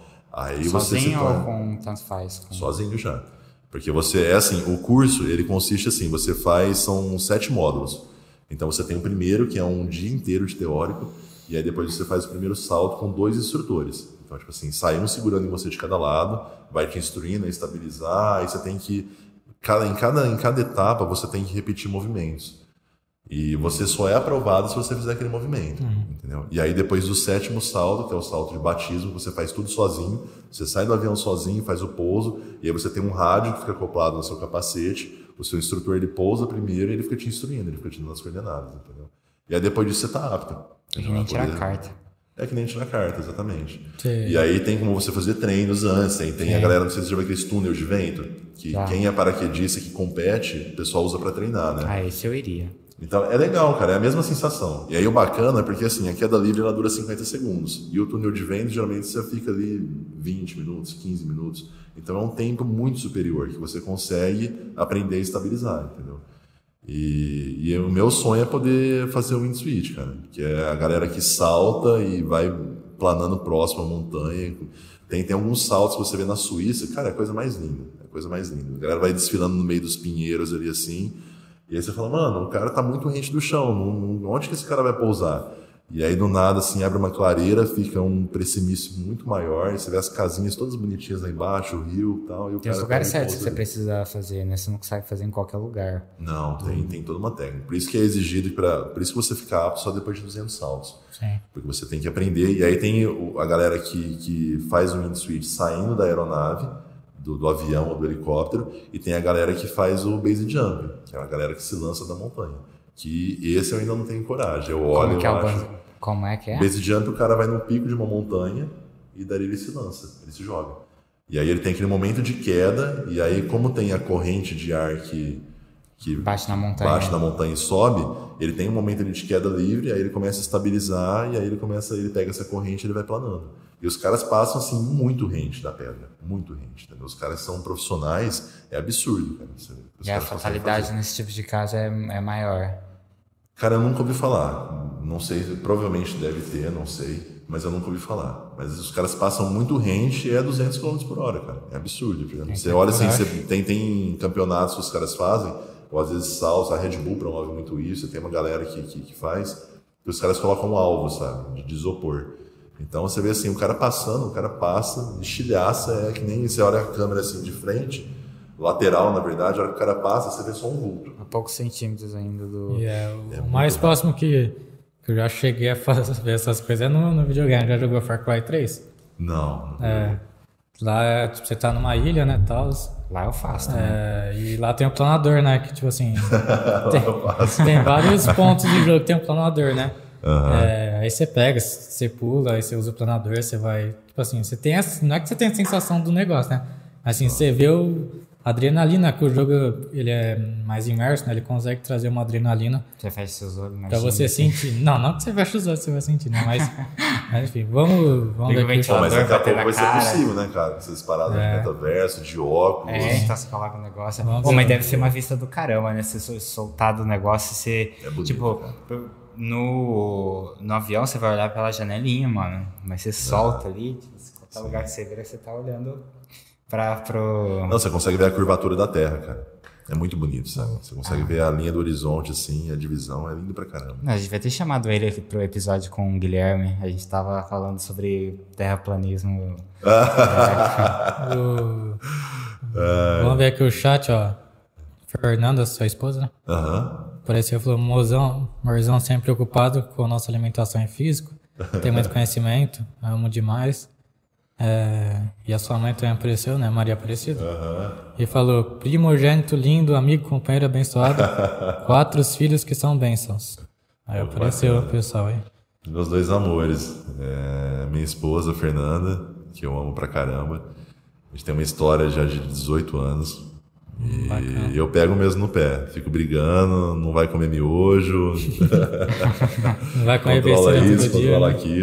É. E ela tá se exercitando, tá fazendo aula, tá bacana. É bacana. E a minha mãe, cara, pô, minha mãe, não tem nem o que falar, mãe é mãe, né? É, absurdo. Minha mãe é uma pessoa que tem um coração, pô, gigantesco, né? Sim. Muito É, e o seu irmão falou sobre a prancha, né? Que a gente tá falando sobre a prancha. Aham. Um minuto. Prancha é a prova da relatividade, relatividade do tempo. Um minuto passa rápido, mas faz um minuto se cansa. Pra ver se não parece uma hora. E ele falou que já machucou o ombro indo nessa de aumentar mais o peso. E ele falou que também já passou mal de vomitar treinando perna. Pô, teve uma vez. Essa história é muito louca. É, é muito comum, é, quando você faz um treino de perna muito intenso, é, você passar mal e chegar a vômito. E aí tem coisas que você vai aprendendo com o tempo, né? Tipo assim, é, eu consigo, por exemplo, acabar de comer e fazer um treino de braço, porque é um músculo menor, não tem tanto recrutamento de sangue. Só que durante o processo digestivo, o, o corpo ele direciona o sangue para o estômago para poder ajudar nesse processo digestivo. E aí você imagina só, o treino de perna, que é o maior músculo que tem, é, é, o corpo ele irriga sangue ali. Né? Então você imagina, tipo assim, você está com a barriga cheia e ainda irrigando sangue para outro músculo. E a gente foi treinar, não sei se foi esse o caso, mas a gente estava fazendo uma série de, de, de leg press. É, eu não lembro agora, é German. Era um sistema de treinamento alemão que a gente tinha visto. Que você fazia 10 séries no leg. Você fazia a primeira, a primeira repetição com uma carga mais leve, aí depois você colocava ali 80% da carga e fazia as outras 9. E depois a última você colocava uma carga maior. E eu lembro que a gente já tava, tipo assim, eu acho que sei lá, eu acho que na oitava, cara, oitava série já, faltavam só duas. E aí o Rafael falou, mano, vou vomitar. Ele saiu correndo pro banheiro, eu ainda fui lá, terminei minha série, fui correndo pra chegar no banheiro pra ver. Ele tava sentado terminar a no série, banheiro. deixa eu terminar a série já vou. Podia finalizar o treino daquele jeito. Aí ele tava sentado do lado do vaso, mano. Nossa, ele vomitou pra caramba. Ele falou, mano, não quero mais fazer isso. Não é pra mim. Mano, me lembrou, me lembrou. Lembra, sabe aquele cara? Eu esqueci o nome dele, que ele. É, o pessoal faz montagem com o Igor 3K, que ele entrou na academia e ficou todo bombadão, aquele cara que vai direto lá no Flow. Com Renato música. Cariani. É o É, Baliani. não, não é Renato Cariani. Não, o Baliani. é O... É o que- É? Vale alguma coisa o nome dele. É, o que vai com o Muzi, o Renato, no, no, É, no é. Flow. Mauricião, Cara, eu não lembro o nome dele. que é o filmador deles. Deixa eu ver. Não, acho que não. É, é muito engraçado ele falando dele vomitando na academia, porque, tipo, pra ele é normal. Di- Ele disse direto eu vomito na academia, e os caras ficam putos na academia com ele. Eu falei, não, não, não, não, não, não, não vomita aí, Não, não. treino de perna é muito comum. Eu, eu É nunca balé. cheguei, eu nunca cheguei a vomitar, mas É tipo, assim, já dei ânsia, de vômito várias vezes, dor de cabeça, é comum, cara. É, é o Balestrin. Como? É o Balestrin. Júlio Balestrin. Vale, Só- isso, isso Não, o mesmo. Júlio Balestrin é um terror, cara. O cara ele é, ele é Diz que- muito técnico e ele, ele judia mesmo. Disse que ele tinha terminado uma série lá, não sei qual série que ele tava fazendo, virou, virou pra lata de lixo, É comum, velho. parou, limpou a boca e como E volta. É, no, no- no ginásio de Sardinha tinha uma, tinha uma frase assim na parede: vomitou, Tipo, volta e treina, tá ligado? Diz que o pessoal na academia fica assustadão pra caralho. é muito intenso, cara, é muito intenso. Tem, você vai fazer às vezes um agachamento, um leg press com muita carga, cara, você, você vê as veias do pescoço quase explodindo, você sente a pressão na sua cabeça e dependendo do, do que você comeu, cara, se fizer tiver um curso, um curto espaço de tempo, geralmente quando eu vou fazer perna eu como no mínimo ali uma hora e meia antes, sabe? Pra poder ficar de estômago vazio, não, não ficar sem energia, mas para poder ficar tranquilo, sabe? Treino de manhã, né? Não, eu ultimamente eu não tô com horário fixo, eu tô treinando geralmente mais à é. tarde. Eu gosto de treinar muito de manhã. Até isso aí você falou do horário, cara, é engraçado que quando eu comecei a treinar, esse cara que me levou pra academia, ele treinava só de manhã. E eu treinava de manhã me dava um bode, cara, que eu não conseguia fazer mais nada o dia inteiro. E hoje é diferente, entendeu? Hoje, com a idade que eu tô, eu treino de manhã, me dá um bem-estar do caramba, sabe? Eu fico uhum. super bem. A gente tentou ir de manhã por um, por um tempo, os dias que a gente foi de manhã, eu tinha, tipo, um, um bem-estar maior durante o dia. Uhum. É, é que assim, chegava 8 horas da noite, eu desligava, desligava. É, você tá cansadão. Né? Mas durante o dia, tipo, até dava mais ânimo durante, uhum. durante a tarde e tal, para trabalhar tudo mais. É que eu não consigo, tipo, manter, mano. Chega um tempo que dá alguma hora errada, alguma coisa e. É, tem, tem, uma época que eu ia treinar 5 horas da manhã, cara. Aí geralmente a gente vai em jejum, né? Porque até se acordar uma hora antes, comer e treinar. Então, tipo assim, você faz uma boa refeição antes de dormir. E aí você acorda e vai em jejum treinar. Eu geralmente tomava ali uma canecona de café, que ajuda muito. E aí eu ia treinar. E era muito gostoso, cara. E aí o legal, tipo assim, você sai da academia às 6, 6 e 20 da manhã, aí você vê a galera começando a ir pro trabalho. Você fala, pô, mano, já, já cumpri uma parte do meu dia. É. Agora eu vou tomar um banho, vou comer e vou voltar para trabalho. Surgiu mais per perguntas, não, é um elogio, né? Eu acho que é Vanessa Fagundes. Pô, Vanessa, que massa, né? Que você é um cara massa, que ela teve o prazer em trabalhar e te deseja muitas coisas boas. Pô, que bacana. Vanessa, valeu, te desejo mesmo. Vanessa é uma pessoa que eu trabalhei junto no, no meu último local de trabalho. Uhum. E é uma pessoa muito gente boa. Tem um uhum. coração grande pra caramba. Desejo tudo de bom para ela e que ela consiga ter paciência e suportar tudo isso daí. Sim, legal. É, você falou pra gente que você queria voltar no assunto da nutrição? Tem alguma coisa que É, porque vocês me perguntaram como que eu cheguei na nutrição, né? Ah, pode falar. Então, assim, é, aí eu lembro quando eu fui fazer é, essa primeira consulta com um nutricionista para iniciar a transição para o vegetarianismo, é, eu, eu cheguei e eu tinha aquela referência do nutricionista que a gente vê às vezes em supermercado, sabe? O cara de jaleco, ele te dando uma orientação. E aí eu cheguei, cara, e eu vi o cara com consultório igual um médico, sabe? Cara, o cara atendendo, o cara não tava de jaleco, o cara tava bem trajado. E aí eu falei, pô, mano, eu falei, isso aqui é legal, entendeu? Eu falei, diferente do personal, que você tem que acompanhar o paciente, todo o, o, seu, o seu cliente, todos os dias, ensinando, orientando. Eu falei, pô, eu falei, um nutricionista vai ver o cara aqui uma vez por mês, cada 20 dias, a cada três meses. E eu falei, e a nutrição e a musculação são, anda, são, junto. anda junto, entendeu? É um casamento do educador físico com o nutricionista, não tem como ser separado. E aí eu me identifiquei, eu já tinha muita curiosidade em entender como que era a reação do, do alimento no corpo, como que isso tudo se transformava, é, o que, que a gente realmente precisava. Eu falei, pô, cara, falei, é isso aqui que eu quero viver. Eu falei, eu vou entrar na nutrição. Já estava acostumado a contar os micros da, dos alimentos, né? Então, ainda não tinha tanto assim, tanta essa noção. Pesava sempre tudo ali, né? Ficava pesando, tipo assim, o que o, que o nutricionista me passava. E eu entrei no curso acreditando que era uma coisa e eu percebi que o curso é muito mais complexo. Uhum. Né? Às vezes pode até ser que tem gente não concorde, mas eu costumo é, fazer uma analogia que a nutrição é uma mini medicina. Porque você tem um estudo completo de todo o corpo humano. Porque para você entender o que, que o nutriente faz no seu corpo, você precisa entender o corpo humano. Então você consegue, você a, a primeira disciplina você começa entendendo desde o que, que é um átomo, entendeu? do que, que é formado, qual é a composição do seu corpo. E aí você passa por anatomia, por biologia, por bioquímica, fisiologia. Aí depois você vai entrar na parte dos alimentos, entendeu? Entender. Então você precisa de entender o que, que é o corpo humano, como que o corpo humano é formado, o que, que ele precisa, para depois você entender qual é a função do nutriente. Como tudo isso funciona. Como tudo isso funciona. E aí foi aí que eu entrei e eu gosto muito, cara. É um curso que eu sou apaixonado, sabe? É, é muito bacana você entender tudo isso e aí tudo vai fazendo sentido, sabe? E e o ato de comer, né? A gente, a gente sabe que tem o prazer na comida, tem uma série de questões que envolvem cultura, costumes, é, mas tem a questão primordial que é a necessidade, né? Você fala, pô, beleza, eu gosto de tomar uma coca. Ah, é saudável ou não é? Mas o que o meu corpo precisa? Né? O que, que eu preciso de entregar para o meu corpo Porque, é, não sei se vocês já ouviram falar essa frase, fala, tipo assim, que é, o, o, nosso alimento é o nosso remédio.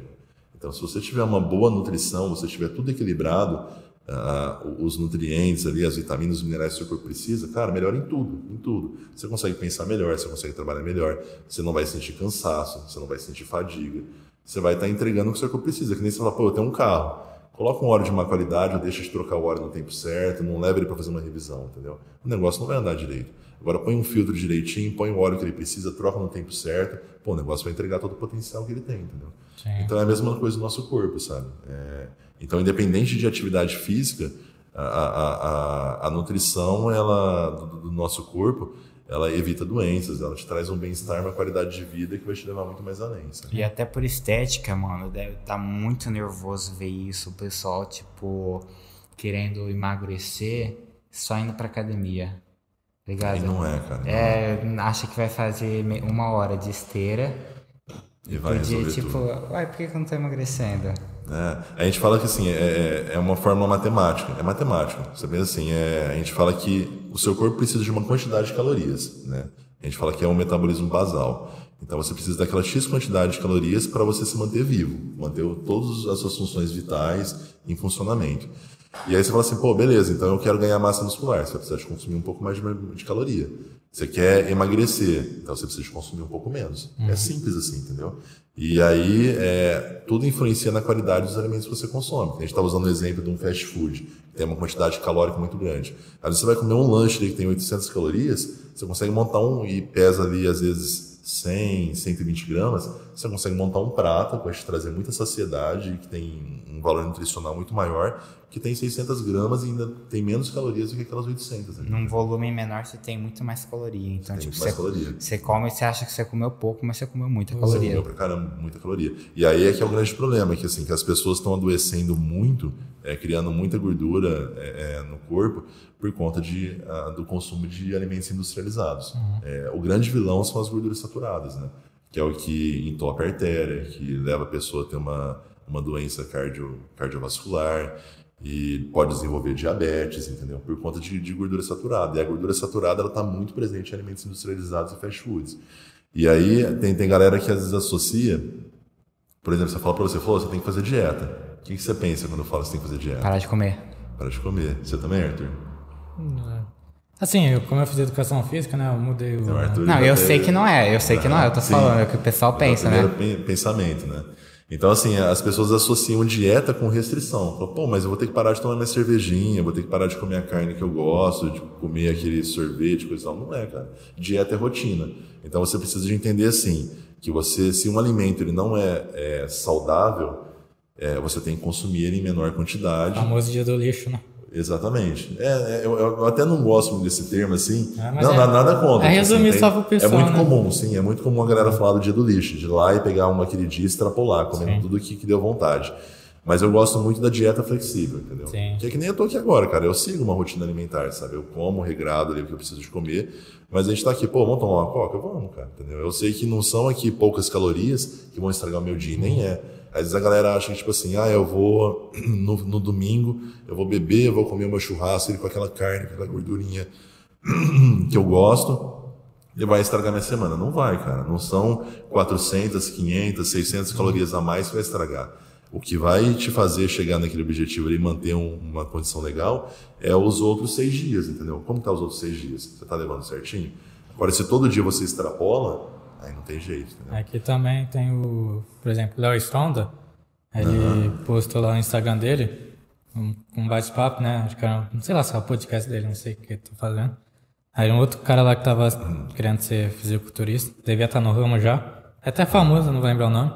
Aí o cara falou assim: ah, vamos comer, tipo, vamos comer isso aqui. Aí o cara falou, pô, não vou. Ele falou assim: não, mas não é um, um dia que vai te estragar e tal. Exatamente. Só que aí tem uma outra mentalidade. Tem um cara que falou assim: eu quero me desafiar, eu não quero, eu quero mostrar para mim mesmo que eu vou seguir 100%, né? Tipo, é que agora é, também é questão de mentalidade né, da pessoa. Não. Mas igual você falou, é, que tem igual aqueles alunos que passam de ano, sabe? Passou de ano, ficou de uma recuperação, e tem aqueles alunos que quer passar direto, né? Entendeu? Sim, então sim. ele ficou assim, eu quero me desafiar o meu corpo, mostrar que eu consigo me eu dominar. Eu fiz né? daí, aquele que ele tava, ele tava é, lá no, no restaurante. restaurante é, é, era um cenário. É o cenário que eles montaram, que tipo...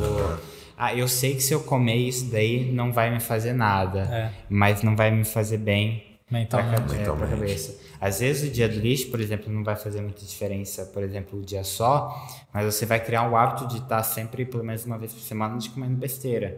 Se você criasse uma rotina que, ah, de- tipo, às vezes você pode comer no dia, pode comer uma besteirinha, até todos os dias, mas, tipo, se é uma coisa pequena, tal, você não se restringe. No dia do lixo, às vezes você vai estar criando uma. Um, Um hábito. um hábito né? ruim pra você, E- que não vai te fazer bem. André, deixa eu te perguntar. Nutrição online, você acha que funciona? Nutrição Por online. exemplo, você, eh, uma pessoa lá de Santa Catarina, vamos supor que você já se formou, você criou seu Instagram, Aham. aí a pessoa, pô, André, quero entrar em contato, faz uma planilha aí pra mim, você acha que funciona? Fazer a a consulta, o atendimento online. é, ou você acha que tem que ser Funciona. presencialmente? Funciona. Eu, eu tava fazendo meu acompanhamento online. Uhum. Como eu falei, o meu nutricionista é do Sul. E aí eu fiz a primeira consulta presencial e todas as demais foram online. Uhum. Porque assim, é, é, tem, tem, o presencial é, é gostoso, cara. É muito mais bacana porque você tem a avaliação física que a gente faz.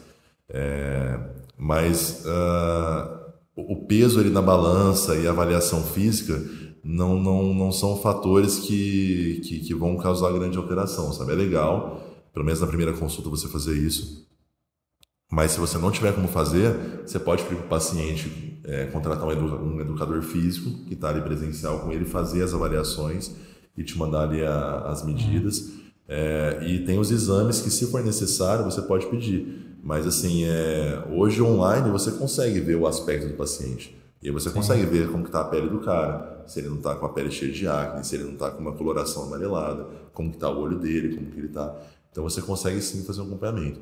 E com a pandemia, a pandemia proporcionou isso, né? Para que as pessoas Melhorar continuassem também, né? mantendo uma rotina ali, é, o seu plano alimentar foi permitido pelo Conselho Federal de Nutrição que fosse permitido. E aí passou a pandemia, eu acho que o pessoal viu que deu certo e está liberado hoje. E até, Coisa que especiali- antes não até era. especializou também, né? Outras coisas que às vezes não, não pensaram, teve que quebrar a cabeça, né? De como melhorar um acompanhamento online. E a pandemia pôde fazer isso, né? E aí, e aí, cara, assim, a- o, o paciente ele tem que, tem que ser uma relação muito aberta com o nutricionista, tem que ser muito sincero. Sabe? A gente fala pro cara, ah, você tá seguindo o plano alimentar, às vezes a pessoa vai ficar com vergonha de falar, pô, eu pisei na bola, comi isso aqui. Não, fala, cara, entendeu? E aí, é, você tem um, quando você procura um nutricionista, você tem um objetivo, ou ganhar massa, ou emagrecer. E às vezes tem pessoas que, que olham muito o peso na balança, né? Que vão lá, "Ah, eu quero chegar no peso tal. Cara, a balança é desnecessária. Eu, eu prefiro muito mais a avaliação do espelho.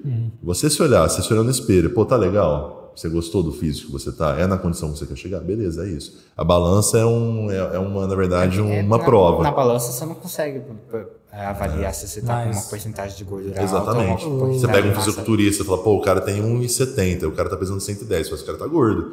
Não, aí você olha a condição física do cara, o cara não tá. O espelho você não acha que pode. Que dizem, né? Quando você se olha no espelho, você com- às vezes sua mente te engana, né? Você. Você não acha que tem que ser sincero com você mesmo ou você não acha que engana, tipo, Ah, você eu, se olhar no acho, que- espelho? eu acho que tem que ser sincero, e aí eu acho que se a pessoa, às vezes, entra, entra nessa questão às vezes, de bulimia, anorexia, Uhum. se a pessoa se olha, ela acha que ela já tá magra, ela tá se sentindo gorda ainda, e ela fazendo um acompanhamento com um nutricionista, ele vai identificar isso, né? Ah, e aí ele vai é, orientar que ela tem que fazer um acompanhamento com um psicólogo, às vezes com um psiquiatra, porque ele é um profissional que ele vai identificar que não tá legal. Tanto é que uma das disciplinas que eu tenho é o atendimento com a psicologia nutricional. Então você aprende a identificar esses aspectos para poder orientar o paciente. Sim. E, e eu mesmo, eu, eu me olho no espelho, eu sei quando eu ganhei peso e quando eu emagreci. Aí às vezes eu subo na balança só para tirar a prova, sabe? Eu falo, pô, eu emagreci. Aí eu subo lá e falo, putz, estou com um quilo e meio. Consegue ter uma noção, dois. né? Dá pra você ter uma noção. Sim. Só que ela não é uma ferramenta primordial, entendeu? O legal é você se olhar.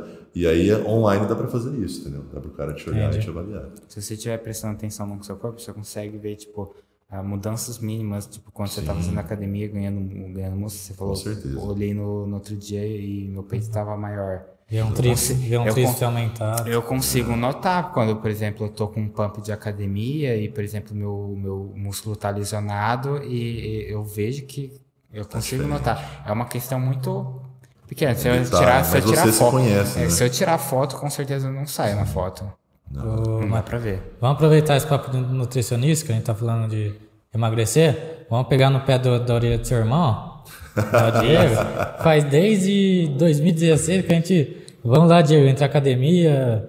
É, que assim, ele, ele se exercita tudo mais, bicicleta, né? É, é que assim, ele faz o. Ele tem. Ele até tem a disciplina de sempre sair para se exercitar. Sim, Por exemplo, legal. de todo dia sair para andar. Mas é uma. É um exercício bem. que. Limitado. Né? que é, é- ele não demanda muito dele, só anda. Porque ele entendeu? chega em casa depois ele vai lá, bebe refrigerante. É, tem, tem a ver, tem a ver com os três pilares que a gente estava conversando no começo. E ele tá comendo certo ou ele ainda come errado? Não, a alimentação ainda tá fodida. A minha É, também o que tá, acontece? É assim, mas. ó, É, é, eu falei pra mundo. vocês, a hora que a gente inicia um atendimento nutricional, você tem ali, você já sabe, de acordo com algumas informações de peso, estatura, idade do, do paciente e sexo, é, qual é a quantidade mínima de calorias que ele precisa de, de- de ter para se manter. E aí você vai modular essa quantidade calórica de acordo com o objetivo dele, se é ganho ou perca. E, e se o paciente começa seguindo o plano alimentar que você passa para ele, você sabe qual é o ponto que ele vai chegar, entendeu?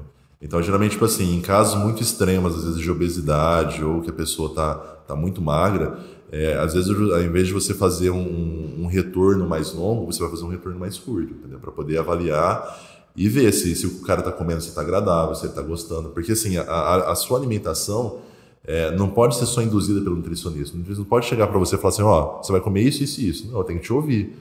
É, não dá para mim pegar e comparar a alimentação de uma pessoa que é do norte com uma pessoa que é do sul. Lá no norte o cara vai ter o açaí, o cara vai ter o cuscuz. Ele tem hábitos diferentes, entendeu? Às vezes o cara mora aqui em São Paulo, mas quem cozinha é a mãe dele. E o cara veio do norte. Aí o cara tá acostumado todo dia de manhã a comer o cuscuz. Eu vou falar pro cara que não pode.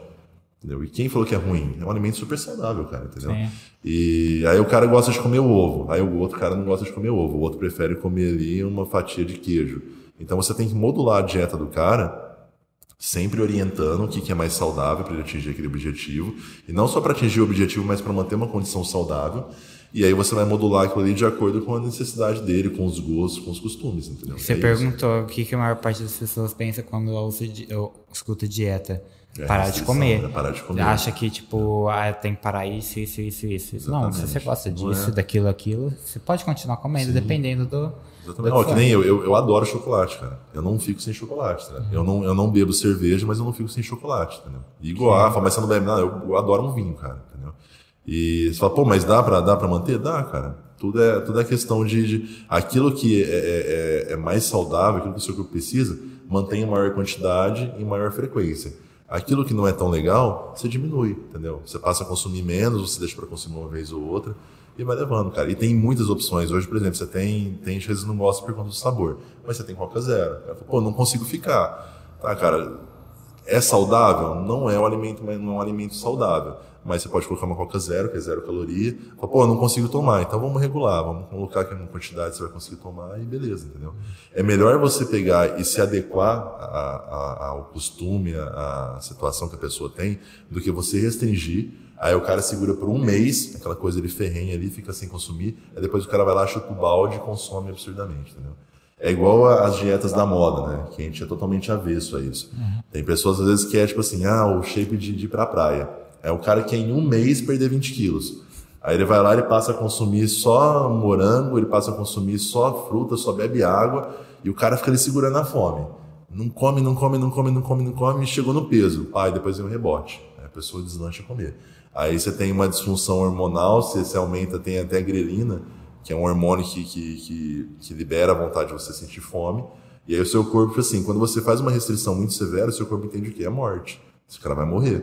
Então eu vou aumentar. E é isso aí, cara, demora mais de um ano pra voltar ao normal, entendeu? Tem a questão de, tipo, se você pa- fica muito tempo sem comer, seu corpo acha que você tá numa situação de vida ou morte. Então, quando você eh, come alguma coisa, ele segura mais a gordura pra ficar. Pra se adaptar mais esse período de tempo, que ele acha que você vai ficar um bom tempo sem comer, não é? É, é igual o frio. Você fala assim, pô, por que, que todo mundo fala, pô, no frio dá mais fome? Porque automaticamente o nosso corpo gasta mais caloria para manter, uma temperatura equilibrada. Então, tipo assim, tá mais frio no externo, para ele poder manter a temperatura corporal, ele consome mais caloria, ele gasta mais energia. Então você consegue naturalmente emagrecer no frio.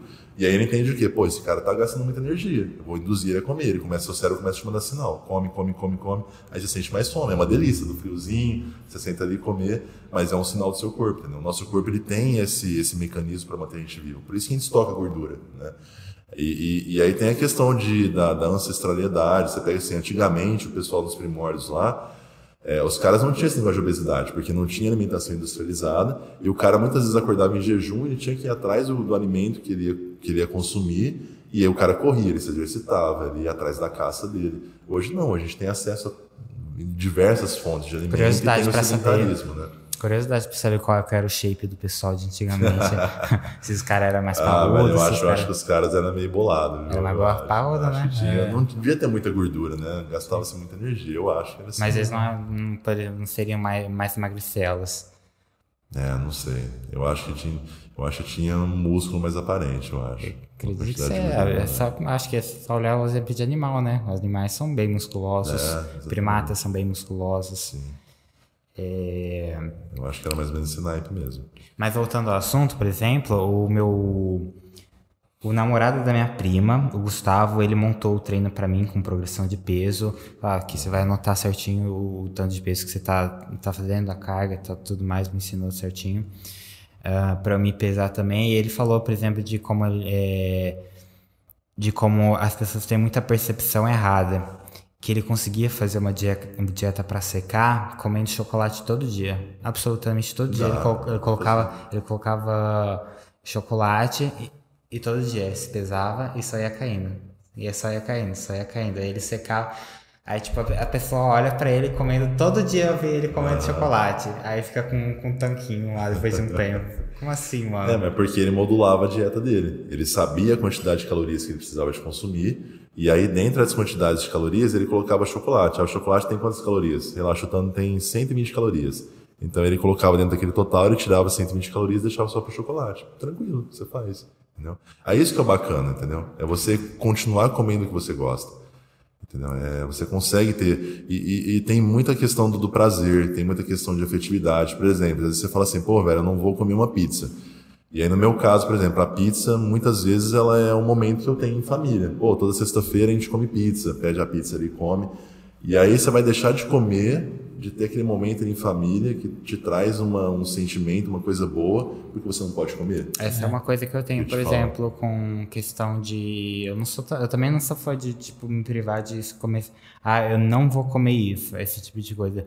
Porque direto eu tô saindo com meus amigos e a gente tá com, tô com meus amigos e pá, vamos pedir uma pizza vão comer o lanche. Entendeu? Você não vai comer Aí... uma pizza inteira, né? Você vai comer algumas fatias ali e tá Sim. de boa, cara, e... tá tudo bem, né?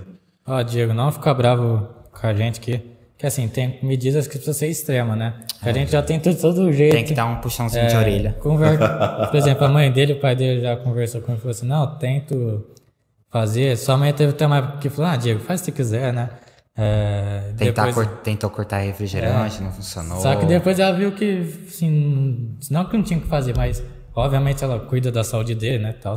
Uhum. Mas o Matheus tá até relatando que, que ela falou, ah, Diego, você é um caso aí que... O Diego, que, é, pelo menos ele tem, ele tem na cabeça que ele quer melhorar. Sim, ah, ele, é uma pessoa... não, esse é o primeiro passo. Tem ele, muita gente que não quer, sabe? Ele é uma pessoa determinada, assim. Porém, assim... É, tem medidas, igual eu tô falando, que a gente vai ter que vir a público mesmo para falar, vamos academia. Cara, é assim, não, não é fácil, cara, não é fácil. E, e, a gente não pode também generalizar. Tem gente que às vezes olha e fala assim, ah, o cara é preguiçoso, o cara não quer fazer. Não, cara, não é assim. Sim. Tem fatores genéticos, tem fatores, tipo assim, fisiológicos, que às vezes a pessoa tem uma predisposição a ganhar peso mais fácil, entendeu? Sim. Tem, às vezes, às vezes a pessoa precisa de fazer uma consulta com um endocrinologista para ver se ela não tem alguma disfunção hormonal. Então tem uma série de questões que têm que ser avaliadas. Mas eu vocês falaram, o primeiro passo é a pessoa querer. É, já... Fala pra ele conversar comigo depois que eu, eu dou uma dica. Aí, ó, Diego, ele mora aqui. Ah, é aqui. Vai aqui? Ah, Diego, você pode descer aqui embaixo, não, cara. Mas ele desce aqui que a gente troca uma ideia, é... Diego. Mas, ó, Diego, não ficar bravo, é pro seu bem, que a gente não, fala, legal. né? É assim, velho, que nem eu tava falando assim, todo esporte é, vai, vai consumir caloria. É, por que, que eu gosto da musculação, cara? Porque a musculação, quando você faz, como eu falei, eu dei o exemplo hoje que eu treinei perna. É, eu tô aqui sentado batendo papo com vocês e meu corpo ainda tá queimando calorias por conta do treino que eu fiz há três horas atrás, entendeu? Então, assim, é, geralmente essa queima de calorias por conta do treino que eu fiz, ela vai durar ainda por torno de 24 a 48 horas. Uhum. E aí, se você manter uma constância de treino, ela vai te ajudar. Mas você fala assim, pô, André, é a musculação que vai emagrecer? Não. Além do, do, do, do, do gasto calórico que tem por conta do treino, tem também um, um consumo de energia ali, de calorias para construir massa muscular e massa muscular consome caloria, entendeu? Então, se você olha um cara que ele tem. É, por isso que você vê que quanto mais músculo o cara tem, mais, mais caloria ele tem que comer. Porque para manter aquela massa muscular, o corpo está gastando energia para caramba, entendeu? É algo que é normal. Para o nosso corpo, quanto mais magrinho você for e sedentário, melhor é, entendeu? Ele vai te manter vivo. A, a função do nosso corpo é essa, é te manter vivo. Tudo que sai fora do normal, você está progredindo para a morte, entendeu? Você está progredindo numa condição que está te deixando aí Então, é, qualquer esporte que você fizer vai ter, só que a musculação traz todos esses benefícios, entendeu? O esporte de força, né? E o mais intenso que a gente tem é a musculação. Aí tem crossfit, tem o pessoal que pratica calistenia. Mas, Sim. pô, você pega o cara que pratica pedal.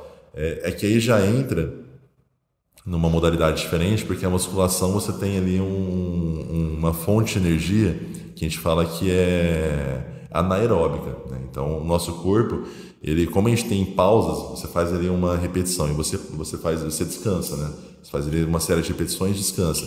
Então, nosso corpo ele usa como fonte de energia o glicogênio, que é o carboidrato, né? Que ele, ele, ele faz uma transformação química e ele deixa ali estocado para ser consumido como fonte de energia a hora que você for fazer esses, esses é, exercícios de explosão, de força. Aí quando você pega o que a gente fala de exercício aeróbico, é aquele exercício que vai utilizar a respiração como fonte de energia, que no caso são aquelas atividades que são ali ininterruptas, que o cara vai fazer por 20 minutos, uma hora, uma hora e meia, duas.